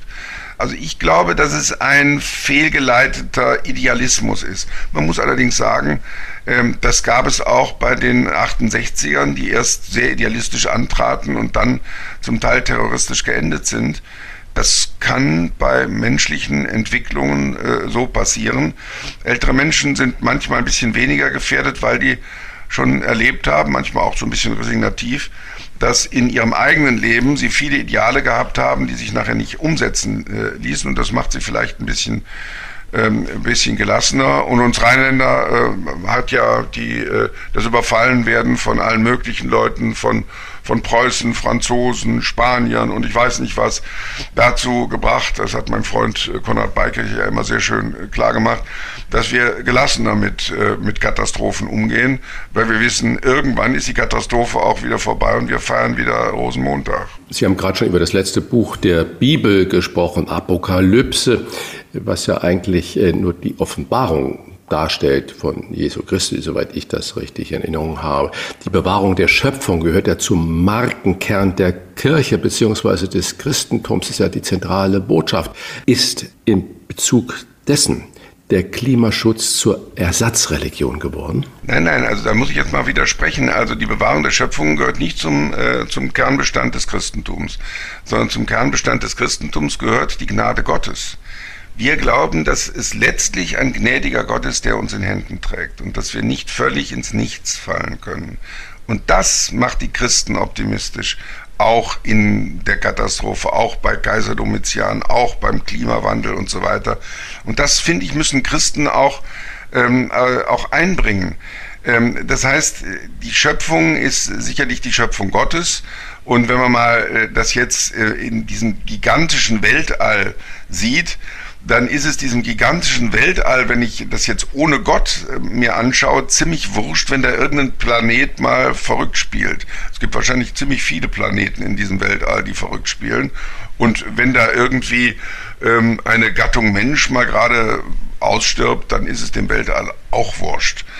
Erst dann, wenn wir wenn wir sagen, dass, äh, dass letztlich ähm, es Gott gibt, dass, ähm, dass wir Menschen, äh, jeder einzelne von uns von Gott gewollt ist, von Gott gerufen ist, ähm, letztlich auch in der Hand Gottes ist, ähm, dann, dann be bekommt das Ganze äh, sozusagen ein christliches Licht, eine christliche Hoffnung. Und dann kann man in diesem Sinne die Schöpfung als eine Schöpfung, in der wir Menschen unser Leben im Angesicht Gottes äh, finden, für, für wertvoll halten, für, äh, für eigentlich die große Bühne halten, auf, auf, äh, auf der das Drama zwischen Gott und Mensch äh, stattfindet. Papst Benedikt, Sie haben das eben gesagt, ich habe ja mit Markus Lanz zusammen ein Gespräch mit ihm geführt, ähm, äh, unser letztes Gespräch haben wir dann, das ist zwar schon ein paar Jahre her, aber wir haben das dann aufgezeichnet, weil es so, so berührend war und weil es, äh, weil es äh, auch viele wichtige Informationen einfach nochmal ähm, enthielt, die es sonst nicht gibt. Und deswegen dachten wir, wir müssen das der Öffentlichkeit auch mal zeigen und auch mal ein ganz anderes Bild als das Klischee von Papst Benedikt zeigen. Papst Benedikt hat in seinem äh, ersten großen Bestseller der Einführung in das Christentum ähm, gesagt, Gott ist Überfluss. Gott ist über. Warum gibt es denn dieses gigantische Welt? Weil Gott Überfluss ist. Und ähm, weil Gott jeder Mensch, die Seele eines Menschen, der liebt, wichtiger ist als, als das ganze Weltall. Äh, äh weil Gott die Liebe ist. Und äh, Papst Benedikt hat im, im, im Jahr vor seinem Tod mir noch erlaubt, diese Einführung in das Christentum kurz zu fassen für eine breitere Öffentlichkeit. Das erscheint jetzt auch im Mai. Ähm, und ich will jetzt gar nicht so viel von dem Buch reden, aber ich komme einfach davon ähm, äh, darauf, weil ähm, ich glaube, dass man in so einem Buch der Einführung in das Christentum tatsächlich mehr Licht, mehr Hoffnung lesen kann in einer Zeit, die eigentlich nur noch verzweifelt ist denn äh, wie Sie das eigentlich schon selbst geschildert haben, man schwankt ja äh, von Verzweiflung zu Verzweiflung sonst, wenn wir keine Hoffnung sehen, wenn wir keinen Gott sehen, keine, keine Erlösung durch Jesus Christus sehen, äh, keine Gnade Gottes sehen, dann schwankt man von der Verzweiflung. Also entweder wir gehen, äh, wir gehen drauf durch die Klimakatastrophe oder wir gehen drauf durch die nächste Pandemie. Oder, und das ist ja eigentlich das Tragische, jeder von uns geht ja drauf, wenn man das so sieht, wenn man das ohne Gott sieht, äh, ist ja der große Skandal, dass jeder Mensch stirbt. Der Tod ist eigentlich der große Skandal. Ähm, und äh, seit es Menschen gibt, haben sie immer die Hoffnung, dass es so etwas wie ewiges Leben äh, gibt. Das haben schon die Ägypter gehabt, das sieht man in den Höhlenzeichnungen 40.000 vor Christus. Also die Hoffnung auf ewiges Leben ist immer da, weil die Menschen gespürt haben, dass dass im einzelnen Menschen doch mehr ist als, äh, als nur jetzt in der Gegenwart, wie das bei den Tieren ist, dass man irgendwie sieht, dass man äh, überlebt und das war's dann, sondern dass man da in der Liebe untereinander auch ähm, äh, ahnt, dass es da mehr gibt. Und, äh, und das macht ja eigentlich Hoffnung. Insofern wäre die, ähm, die äh, wenn die, die, die Situation, dass die Menschheit ausstirbt, eigentlich nur eine Synchronisierung äh, des Todes. Also es wäre sozusagen ein gleichzeitiger äh, Herzinfarkt von sieben Milliarden Menschen. Dass wir den Skandal des Todes aller Menschen nicht so wahrnehmen, liegt daran, dass er sozusagen sukzessive verfolgt, dass diese sieben Milliarden Menschen, die es jetzt gibt, oder acht Milliarden inzwischen, nacheinander sterben und nicht alle gleichzeitig. Aber was ist denn eigentlich der Unterschied?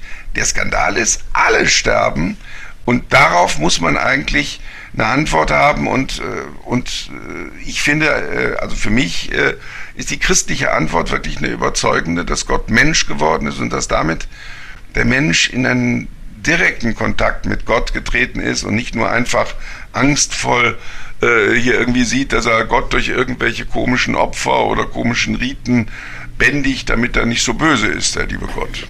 Lieber Dr. Lütz, Sie sind von uns beiden der Theologe. Ich bin nur Messdiener gewesen, aber ich habe keinen Zweifel, dass das, was Sie gerade gesagt haben, richtig ist. Allerdings frage ich mich dann, warum zum Beispiel der evangelische Kirchentag sich viel, viel intensiver dem Thema Klima gewidmet hat, jedenfalls der letzte als meine katholische Kirche, hat sich die Kirche beim Thema Klima den Schneid abkaufen lassen. Naja, also das, da kann man jetzt lange drüber sinnieren, woran es liegt, dass äh, der Protestantismus politischer ähm, äh, ist. Es hat möglicherweise damit zu tun, die große Leistung der katholischen Kirche ist ja, äh, ist ja der Investiturschreit eigentlich gewesen. Da gab es noch gar nicht die evangelische Kirche, das war im Mittelalter wo, ähm, äh, wo der Papst dafür gesorgt hat, dass die Kirche sich distanziert, dass nicht der Kaiser alles zu sagen hat. Das hat die Orthodoxie eigentlich nie erlebt und das macht es auch so problematisch, dass äh, die Orthodoxie eigentlich immer sehr nah an der Staatsgewalt war. Das erleben wir jetzt ja fassungslos in Russland, dass der Patriarch von Moskau äh, diesen schrecklichen mörderischen Krieg unterstützt. Ja, das ist eigentlich ein Rückfall in Stammesreligiosität wo man nicht mehr an einen Gott glaubt, der alle Völker gleichmäßig äh, gleich geschaffen hat, sondern der, ähm, äh, der eben ein Gott ist, der vor allem für die Russen da ist. Ähm, das hat eigentlich mit, mit der christlichen Tradition eigentlich gar nichts mehr zu tun. Aber wie gesagt, die, die Tradition der westlichen Kirche war eigentlich, äh, Staat und Kirche getrennt äh, zu haben. Und das ist eigentlich eine einmalige Leistung. Es gibt sozusagen bei keiner, keiner anderen großen Religion, auch im Islam zum Beispiel nicht.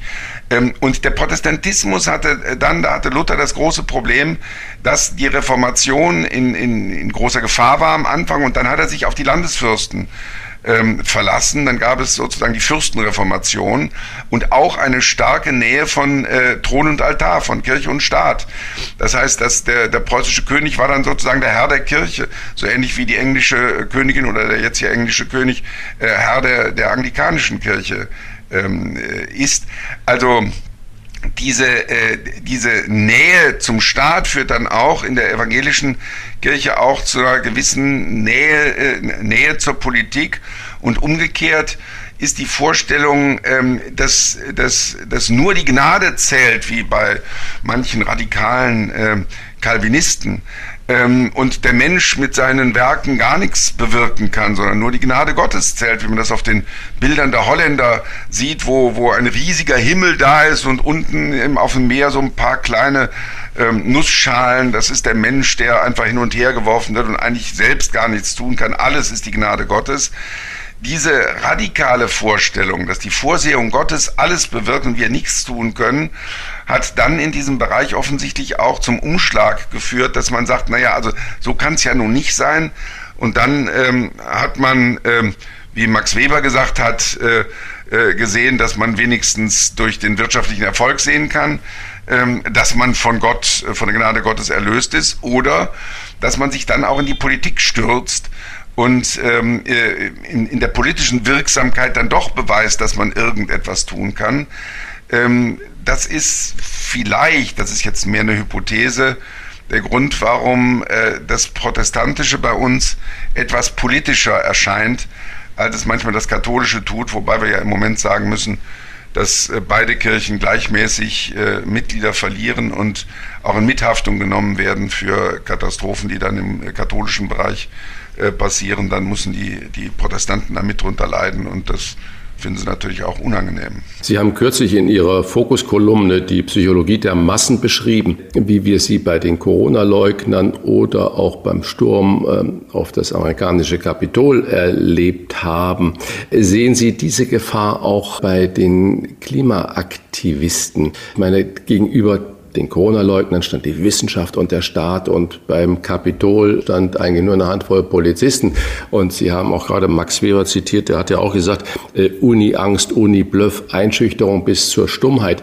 Das heißt, Gelingt es denn zum Beispiel der herrschenden Meinung, die aufkommende Meinung, zum Beispiel der Klimaaktivisten, so einzuschüchtern, dass die dann aufhören? Also das glaube ich nicht unbedingt. Ähm, äh, ich glaube, es wird solche Bewegungen immer geben und ich will das auch mal ein bisschen hoffnungsvoll nochmal sagen. Also ich bin da durchaus nicht so verzweifelt. Man darf jetzt nicht auf die Verzweiflung, die diese Menschen, diese jungen Menschen der letzten Generation haben, äh, mit, mit einer äh, genauso großen Verzweiflung reagieren und sagen, die werden jetzt immer mächtiger und der Staat wird immer machtloser und irgendwann äh, äh, bricht das hier alles zusammen, wenn nicht äh, durch, äh, durch Putin und die Russen, dann durch unsere eigenen fanatischen und irregeleiteten jungen Menschen und so. Das glaube ich alles nicht. Ich glaube, dass es zu allen Zeiten solche Proteste gegeben hat, auch Massenphänomene gegeben hat. Damit müssen wir halt leben bei acht Milliarden Menschen auf dieser Welt, dass der Mensch auch massenhaft leben kann und leben muss eigentlich. Und ähm, wenn man ein bisschen sensibel ist für Massenphänomene und äh, aufpasst, dass man selbst auch diesen Phänomenen äh, unterliegen kann, dann, ähm, dann ist man äh, vielleicht ein, ein bisschen weniger gefährdet. Ich habe ja ein Buch mit, ähm, äh, mit Otto Kernberg gemacht, dem berühmtesten äh, lebenden Psychotherapeuten.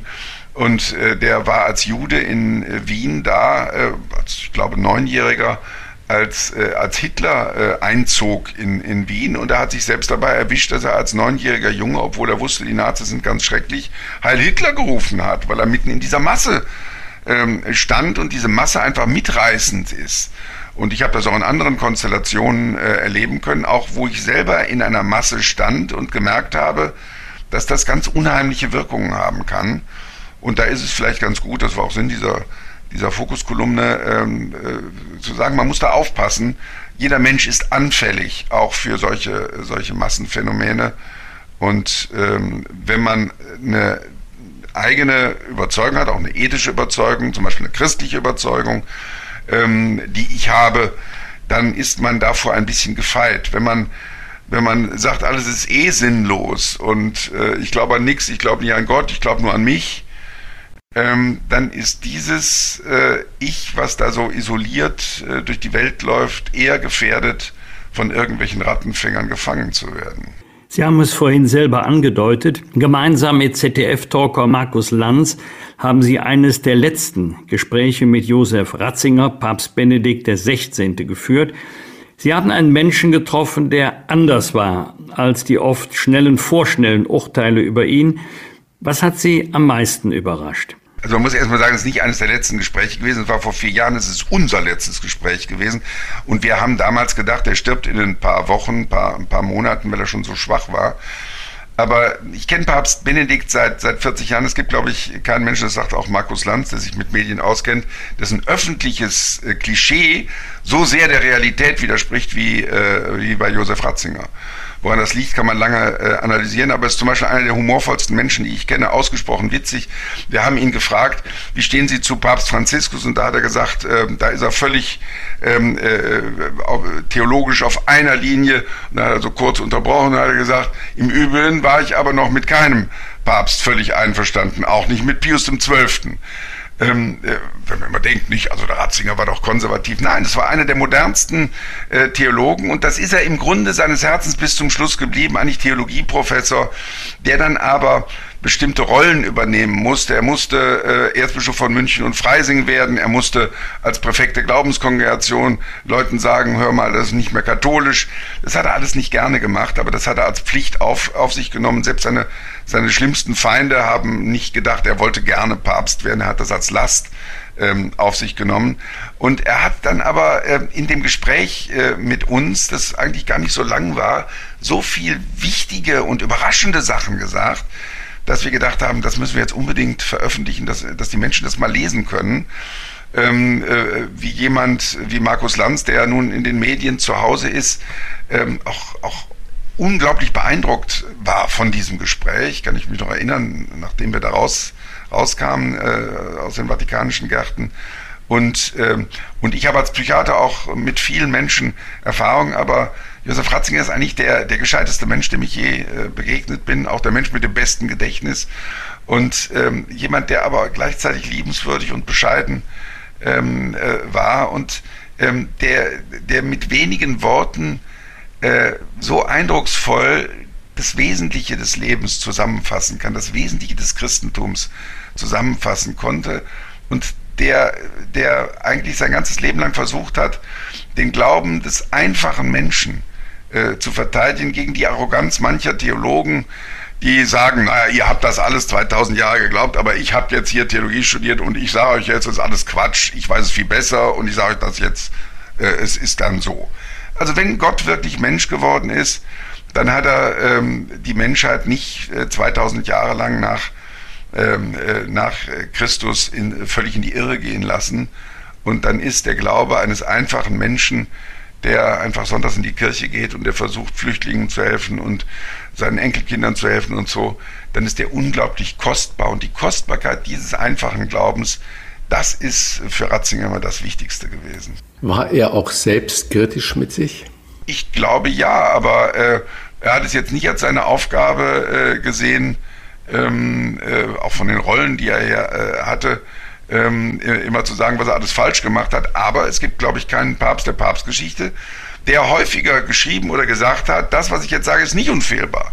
Äh, ich, äh, ich freue mich auf Widerspruch bei seinem dreibändigen ähm, Jesus von Nazareth Werk. Ähm, da habe ich ihn auch äh, gefragt, äh, glauben Sie, dass das vielleicht äh, Ihr Vermächtnis ist? Und das hat er dann bestätigt. Ähm, dieses dreibändige Werk, wo er nochmal auch für, eine, für ein breiteres Publikum das Wesentliche ähm, der Theologie äh, des äh, letzten halben Jahrhunderts versucht hat äh, zusammenzufassen. Und da hat er eben auch gleich am Anfang gesagt, also ich bin froh, wenn, wenn ich Widerspruch bekomme. Aber ich hoffe, und das ist auch sehr schön und sehr lebensweise, ich hoffe auf die Sympathie, die erforderlich ist für das Verstehen. Also wenn man von vornherein sagt, dieser Text, den ich da lese, das muss doch Schwachsinn sein, weil er vom Ratzinger ist, dann werde ich natürlich nie richtig verstehen, was da wirklich im Text steht. Benedikt XVI., unser letztes Gespräch. So heißt das Buch von Dr. Manfred Lütz und Markus Lanz, das zum Nachdenken anregt und ein Zeitdokument ist. Jedenfalls unsere Empfehlung von heute. Wir bedanken uns für das wie immer unterhaltsame und informative Gespräch bei Dr. Manfred Lütz. Alles Gute, tschüss. Danke, ciao. Bitte, tschüss. Rauf und runter. Wolfgang Bosbach und Christian Rach sind die Wochentester. Tester. Wir geben Ihnen an dieser Stelle unsere ganz persönliche Bewertung ab über das, was wir in dieser Woche gut oder schlecht fanden. Daumen hoch oder Daumen runter, klare Urteile sind gefragt. Wolfgang, was gab es für dich in dieser Woche, über das du gesagt hast, da geht mein Daumen hoch oder da geht der Daumen runter? Nicht gewundert, sondern richtig geärgert habe ich mich über die Rede von Frau Strack-Zimmermann beim Aachener Karnevalsverein. Und wenn ich jetzt lese, ja, so ist nun mal der Karneval, also ich habe schon an einem Dutzend Sitzungen teilgenommen, da war offensichtlich keine einzige Karnevalssitzung dabei, auch keine Rede, die einen auch nur ähnlichen Inhalt hatte. Früher haben sich einmal die Karnevalisten abgearbeitet an den Mächtigen. Das hat sich offensichtlich jetzt mal umgedreht. Jetzt ein prominentes Mitglied der Regierungskoalition arbeitet sich am Oppositionsführer ab, obwohl Frau Strack-Zimmermann natürlich genau wusste, Friedrich Merz kann hier überhaupt nichts sagen, er kann hier überhaupt nichts erwidern. Da geht es nicht nur, dass sie die Wahrheit so, so ziemlich verbogen hat. Also ich nehme nur ein Beispiel, keiner wollte Friedrich Merz haben. Er hat zweimal ganz knapp verloren, ganz knapp, sowohl gegen Armin Laschet als auch gegen ähm, Annegret Kamp-Karrenbauer. Aber er hat respektable Ergebnisse gezielt, ist bei allen Regionalversammlungen gefeiert worden. Also, dass ihn keiner haben wollte, ist einfach nicht richtig. Ähm, ich habe auch immer die Stelle gesucht zum Lachen. Irgendwann muss doch jetzt mal gelacht werden. Also Lars Klingbeil hat das meiner Einschätzung nach sehr, sehr gut gemacht, auch ein bisschen ironisch, hat sich ein bisschen auch selbst auf den Arm genommen. Das war für mich Karneval. Ähm, Guido Kanz, der war zu Beginn auch politisch. Der hat auch die Mächtigen, die im Saal waren, auf den Arm genommen, aber auf elegante, auf charmante Weise. Der musste nicht mit der Keule kommen, der hat das mit dem Florett gemacht. Ich will das nur zum Aufhänger nehmen, um etwas zu sagen, was mir wieder in den Sinn gekommen ist. Ich habe Anfang des Jahres mit einem langjährigen Kollegen aus dem Deutschen Bundestag gesprochen. Der hat mir zu meiner totalen Verblüffung gesagt, so auf die Frage, was hat sich denn jetzt geändert in den letzten Jahren? Er hat gesagt, die Ampelkoalition nicht, dass die uns nicht mögen, die hassen uns. Die hassen uns. Und von dem hatte ich so einen, ein Wort noch nie gehört. Und äh, ich glaube, und das ist eine bittere Erkenntnis nach der Rede von Frau Strack-Zimmermann, das ist der Sound des kommenden Wahlkampfes. Wir wissen nicht, wer es wird. Das bleibt auch abzuwarten. Wir haben noch zwei Jahre Zeit. Aber wenn die Union sich auf Friedrich Merz als Kanzlerkandidaten verständigen sollten, dann werden wir jeden Tag von den Repräsentanten der Ampel derartige Reden hören. Nun kann man sagen, gut, auf dem Festzelt, Aschermittwoch, so die bayerischen Aschermittwoch-Reden, da geht's deftiger zur Sache. Also für mich ist eine Karnevalsveranstaltung äh, weniger politische äh, Bierzeltrede. Aber gut, äh, die Temperamente sind da unterschiedlich verteilt. Wenn mir eine Karnevalssitzung im Fernsehen angeboten wird, dann denke ich an Freude, an Ausgelassenheit und weniger an einen Parteitag. Das ist das eine Thema, aber das andere Thema ist, wie gehen wir politisch miteinander um? Wenn das der Stil außerhalb eines Wahlkampfes ist oder vor einem Wahlkampf, dann will ich überhaupt nicht wissen, wie der Stil ist während des Wahlkampfes.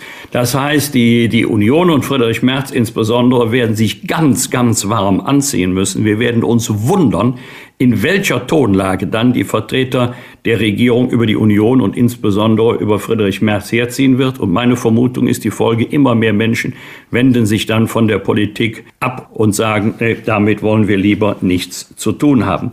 Der zweite Punkt, ähm, wir müssen aufpassen, dass wir als Bundesrepublik Deutschland nicht permanent andere Länder belehren, dass wir ihnen erklären, was geht und was nicht geht. Ich kürze das jetzt mal ab.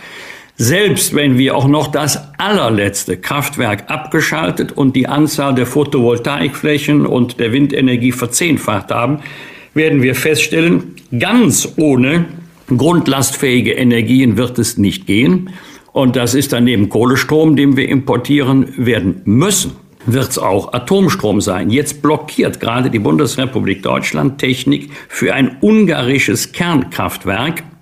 Dafür brauchst du, wenn du Komponenten exportieren willst, eine Genehmigung der Bundesrepublik Deutschland, eine Ausfuhrgenehmigung. Da gibt's immer die drei Varianten, wird genehmigt, wird nicht genehmigt oder wir machen erstmal gar nichts. Dann gibt's zwar die Möglichkeit der Untätigkeitsklage, aber das zieht sich dann immer lange hin. Im Moment ähm, wird nichts getan. Das heißt, die Genehmigung äh, ist nicht erteilt. Siemens kann nicht liefern. Das heißt, wir erklären jetzt sozusagen von Deutschland aus den Ungarn, es wäre auch besser, ihr würdet aus der Kernenergie sowieso aussteigen.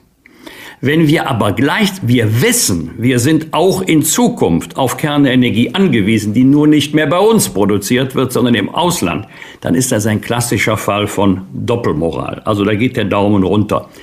Daumen hoch ist schwierig bei diesem Thema den Daumen zu recken, aber ich habe ja einen türkischen Schwiegersohn und ähm, ähm in Bergisch Gladbach wie in weiten Teilen unseres Landes äh, auch leben viele Menschen aus der Türkei, die auch gerade verwandtschaftliche oder freundschaftliche Beziehungen in das Erdbebengebiet haben, was in wenigen Stunden äh, die türkische Gemeinde bei mir zu Hause auf die Beine gestellt hat, die schon am Abend des nächsten Tages mit zwei Sattelzügen in die Türkei gefahren sind, um Hilfsgüter nach dort zu bringen. Das hat mir wieder einmal gesagt, wenn die Not besonders groß ist, dann kommen die besten Eigenschaften von uns Menschen zum Vorschein.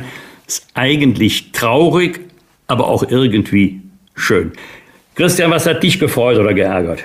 Ja, mich hat natürlich gefreut, wie Frau Dr. Agnes Strack-Zimmermann ausgesehen hat bei dieser von dir so kritisierten äh, Rede. So stelle ich mir eine Kostümierung an Karneval vor, die sah großartig aus. Und äh, hätte sie da eine Modenschau mit Heidi Klump gemacht, dann hätte sie bestimmt die vorderen Plätze belegt. Aber so muss ich dir ja dazu stimmen. Ich habe das nur am Fernsehen gesehen. Und mir fiel ein bisschen die Kinnlade runter, das muss ich also ganz deutlich sagen. Äh, so, äh, das war äh, ja schon heftig. Du hast es beschrieben, ich will gar nicht neu darauf eingehen. Daumen hoch für die Schlafmützigkeit der Verantwortlichen da in Deutschland. Wenn es ums Deutschland-Ticket geht, 49 Euro kommt es, wann kommt es, wie kommt es? Die Diskussionen sind hinlänglich bekannt, aber der ganze Gipfel äh, wird natürlich aufgesetzt darüber, dass man äh, das Ganze ja unter auch dem Namen Deutschland-Ticket vermarkten will, anbieten will und äh, so, weil es ja gleich äh, den Inhalt eigentlich kundtut, dass man für 49 Euro in ganz Deutschland mit ausgewählten Verkehrsmitteln sich bewegen kann. Aber Pustekuchen, die Website, die Domäne Deutschland-Ticket ist vergeben. Das heißt, man hat es einfach verpennt, verschlafen, sich diese Website zu sichern. Jetzt muss man in Kontakt mit der großen Firma, die die Webseite für sich gesichert hat, die die Domäne für sich gesichert hat, äh, treten und sagen, okay, entweder müssen wir uns eine völlig andere Vermarktung für dieses Ticket überlegen oder wir müssen da Geld bezahlen, weil dieser Anbieter äh, dieses Ticket dann auf seine Art und Weise sonst vermarktet. Also das ist für mich im Moment ein Sinnbild davon, was bei uns da alles verpennt wird, gerade was Digitalisierung angeht. Da kann ich nur noch äh, äh mit Lachen den Kopf schütteln und sagen, dafür gibt es einen ganz klar Daumen hoch. Äh, und dann fällt mir auf, du hast vorhin schon was über die Presse gesagt, als wir dann über letzte Generation heute Morgen gesprochen haben, dass wenn die Presse, die Berichterstattung da ein bisschen verändern würde und nicht sofort mit fünf Kamerateams vor Ort ist und die Fotografen vor Ort sind und man noch guckt, wie die Schwiegermutter des einen jungen Mannes oder der jungen Frau aussieht oder nicht aussieht, würde sich das erledigen. Mir fällt im Moment ein anderes Wort auf, wo ich auch ein äh, bisschen so den Kopf schütteln, was, ich weiß nicht, ob es einer mal irgendwie wieder implementiert hat oder andere voneinander abschneiden, das ist das Wort Gewaltkultur. Das heißt also, gerade wenn man jetzt über Russland spricht, da wird immer von der Gewaltkultur der russischen Streitkräfte, der Wagner-Söldner und so weiter gesprochen. Ich meine, das Wort Kultur ist doch für die meisten Menschen ein Begriff äh, von einer positiven Wertvorstellung. Und äh, ich weiß, dass es in der Literatur immer wieder natürlich Beispiele gab, wo man irgendwelche Exzesse als Gewaltkultur tituliert hat. Aber wenn man das Wort jetzt so unisono in jeder Veröffentlichung benutzt, dann ist es erstens nicht positiv besetzt, was das Wort Kultur angeht. Und wenn man es doch benutzt, warum setzt man das Ganze nicht in Anführungszeichen und sagt, Mensch, Gewaltkultur, es ist nicht eine positiv gesetzte Kultur, sondern gemeint ist ja wohl, die, sind die Auswüchse der Gewalt innerhalb dieses unsäglichen Krieges und nicht nur dort. Also dieses Wort Gewaltkultur in jedem beschreibenden Artikel stößt mir, muss ich sagen, wirklich äh, mehr als negativ auf. Und äh, ebenfalls negativ auf stößt mir, ich meine, HSV kämpft um den Einzug in die Champions League und ist ganz vorne dabei und die stellen so viele Nationalspieler. Nee, Pustekuchen. Immer noch zweite Liga, zwar jetzt auf dem zweiten Platz, aber ich drücke natürlich die Daumen, dass sie das schaffen. Aber wenn ich dann lese und ich sage bewusst, seit fünf Jahren zweite Liga HSV und Berelen im Verein. Und dann liefern sich zwei junge HSV-Spieler hier im Hamburger Fischmarkt unweit von da, wo ich hier mit meinem Büro sitze, ein Autorennen und dann lese ich, was fahren diese Jungs dann irgendwie Anfang 20 BMW M3, also mit tiefer gelegt und Spoiler und was weiß ich, 500 PS gegen Mercedes AMG, unabhängig wer von denen jetzt da gefahren ist, liefern die sich da Autorennen mitten in der Stadt. Was ist da in den Kopf von diesen Leuten, äh, was geht da vor?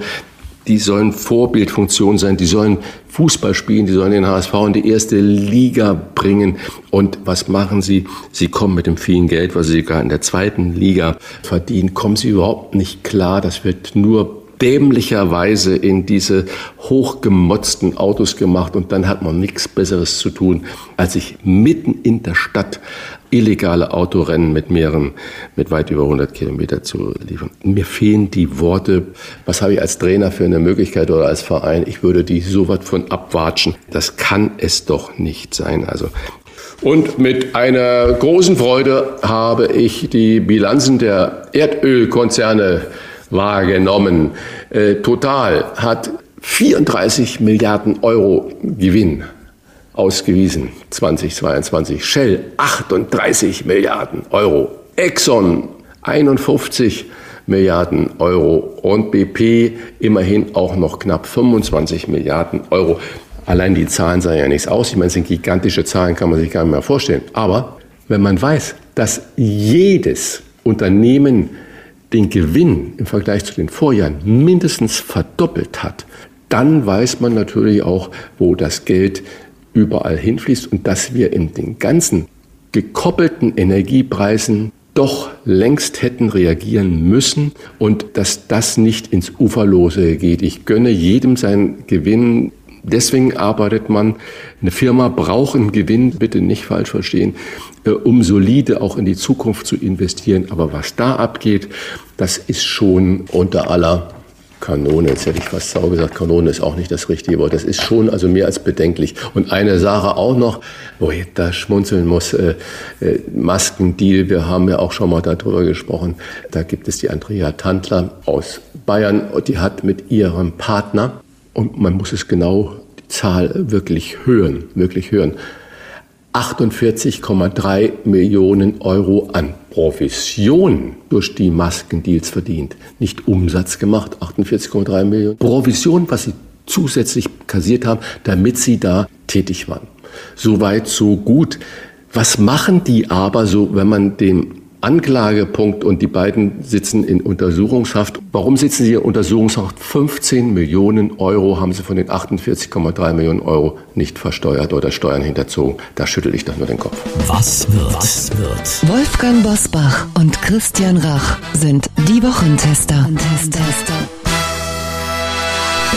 Am Samstag, man höre und staune, ist eine Großdemonstration von Kernkraftgegnern zum Ende der Laufzeit von ISA 2 geplant. Das letzte bayerische Atomkraftwerk soll am 15. April vom Netz gehen. Wolfgang, rechnest du damit, dass die Atomdebatte politisch noch einmal neu aufgemacht wird? Also die Debatte wird anhalten, auch über den 15. April hinaus. Aber wenn mit der Frage gemeint ist, ob ich damit rechne, dass es zu einer Verlängerung der Laufzeiten der drei noch am Netz befindlichen Kernkraftwerke kommen wird, nein, wir erleben ja ohnehin rasante Politikwechsel. Vor einem Jahr hätte sich ja keiner vorstellen können, dass bei den Grünen stolze Kriegsdienstverweigerer nach schweren Waffen für die Ukraine rufen oder dass ein grüner Wirtschaftsminister nach Katar fliegt, um fossile Brennstoffe für Deutschland zu organisieren. Und wenn jetzt die Grünen auch noch den Daumen heben würden für eine Verlängerung über die Verlängerung hinaus, dann käme es sicherlich zu einer Zerreißprobe. Das heißt, wir werden unsere Kernkraftwerke meiner Einschätzung nach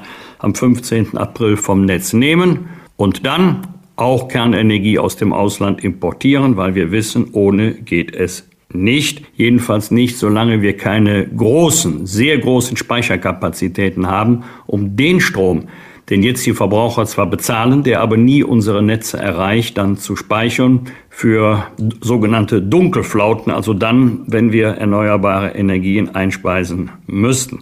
Ebenfalls am Samstag rufen die Gewerkschaften in Frankreich zu Streik und Protest gegen die geplante Rentenreform von Emmanuel Macron auf.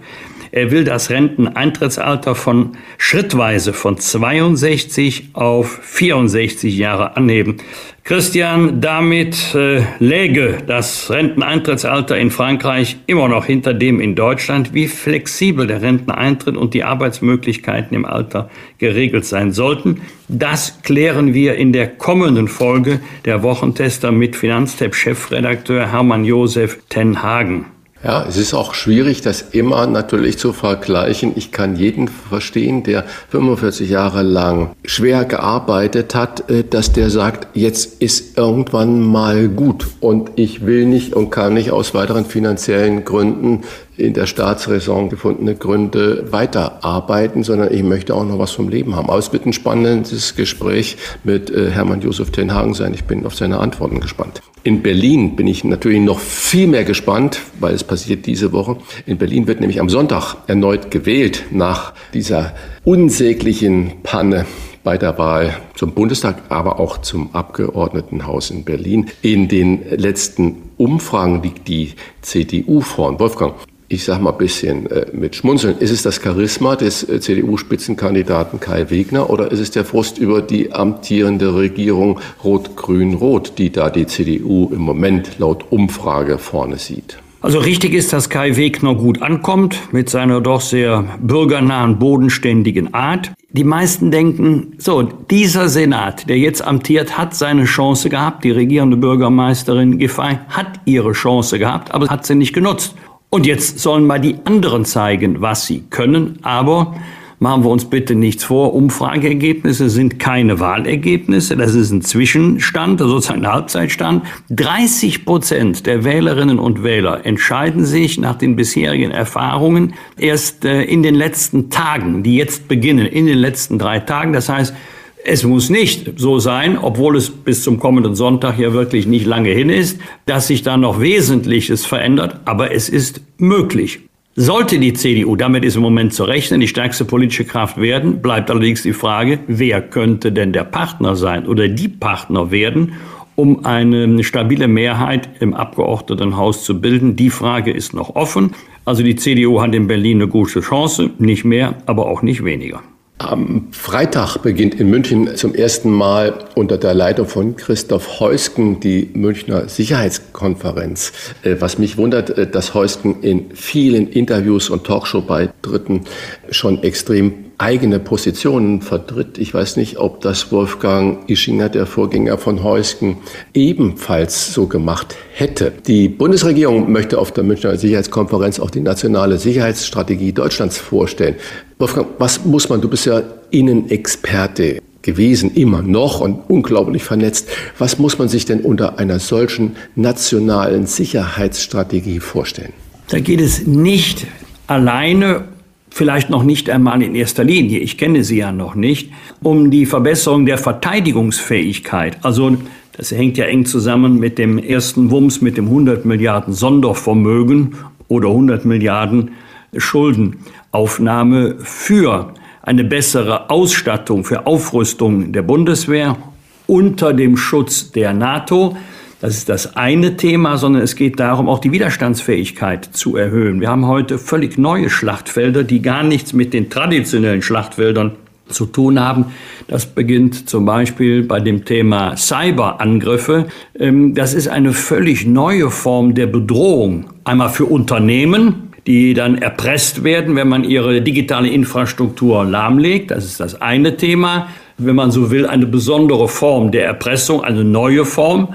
Das ist aber auch, dass die kritische Infrastruktur eines Landes angegriffen oder gar lahmgelegt werden könnte. Heute würde man sagen, wie erhöhen wir die Resilienz, die Widerstandsfähigkeit bei derart vermuteten Angriffen, die es ja immer ähm, wieder gibt. Ein anderes Thema wäre die Vernetzung von innerer und äußerer Sicherheit und die Aufweitung des Sicherheitsbegriffes, nämlich dann geht es auch um Politik, da geht es auch um Diplomatie, da geht es auch um gute internationale Beziehungen, auch zur Beantwortung der Frage, wie können wir eigentlich auf politischem Wege die Risiken für die Sicherheit unseres Landes minimieren so etwas stelle ich mir unter der nationalen Sicherheitsstrategie vor, die allerdings eingebettet sein muss bei einer Europäischen Union äh, in ein europäisches Gesamtkonzept. Ich nehme jetzt mal ein anderes Beispiel. Ich muss schmunzeln, wenn ich höre, sozusagen unsere China-Strategie. Also wenn nur alleine die Größenverhältnisse, jetzt weniger die geografischen, als die Zahl der Einwohner und die wirtschaftliche Stärke und vor allen Dingen die Wachstumsraten. Also wenn Deutschland glaubt, mit einer eigenen souveränen Strategie China einhegen zu können. Nein, diese Strategie muss eingebettet sein in eine Strategie der Europäischen Union. Und deshalb muss eine nationale Sicherheitsstrategie auch immer international miteinander verglichen werden. Das gilt einerseits für die Europäische Union und andererseits für die NATO-Staaten. Denn dort sind wir eingebettet, machen wir uns nichts vor. Seit Jahrzehnten leben wir in Deutschland in Frieden, Freiheit und Sicherheit unter dem Schutz der NATO, vor allen Dingen unter dem Schutz der US Army. Wir haben so 180, 185.000 Soldatinnen und Soldaten plus einige 10.000 Zivilangestellten. Die USA weit über eine Million, das sagt schon viel. Am Donnerstag beginnen äh, nicht nur im Rheinland die tollen Tage, an denen zum ersten Mal wieder nach Corona der Straßenkarneval gefeiert wird. Und deshalb erscheinen die Wochentester in der kommenden Woche einen Tag früher. Also bereits am Donnerstag, pünktlich zur Weiberfastnacht, ab 7 Uhr. Das heißt, ab 7 Uhr die Wochentester und äh, ab 11.11 Uhr 11 stürzen wir uns dann alle gemeinsam und die Frauen vorneweg in die Weiberfastnachtsfeierlichkeit. Bosbach und Rach. Im Internet diewochentester.de das waren die Wochentester mit Unterstützung vom Kölner Stadtanzeiger und dem Redaktionsnetzwerk Deutschland. Wenn Sie Kritik, Lob oder einfach nur eine Anregung für unseren Podcast haben, schreiben Sie uns auf unserer Internet- und auf unserer Facebook-Seite. Fragen gerne per Mail an kontakt.diewochentester.de und wenn Sie uns auf einer der Podcast-Plattformen abonnieren und liken, freuen wir uns ganz besonders. Danke für Ihre Zeit und fürs Zuhören. Kommende Woche bereits am Mittwoch um 22 Uhr die Wochentester kompakt und am Donnerstag um 7 Uhr die neue ausführliche Folge. Nochmals alles Gute und bis dahin eine angenehme Zeit. Was war? Was wird? Wolfgang Bosbach und Christian Rach sind die Wochentester. Ein maßgenau Podcast. Powered bei Redaktionsnetzwerk Deutschland und Kölner Stadtanzeiger.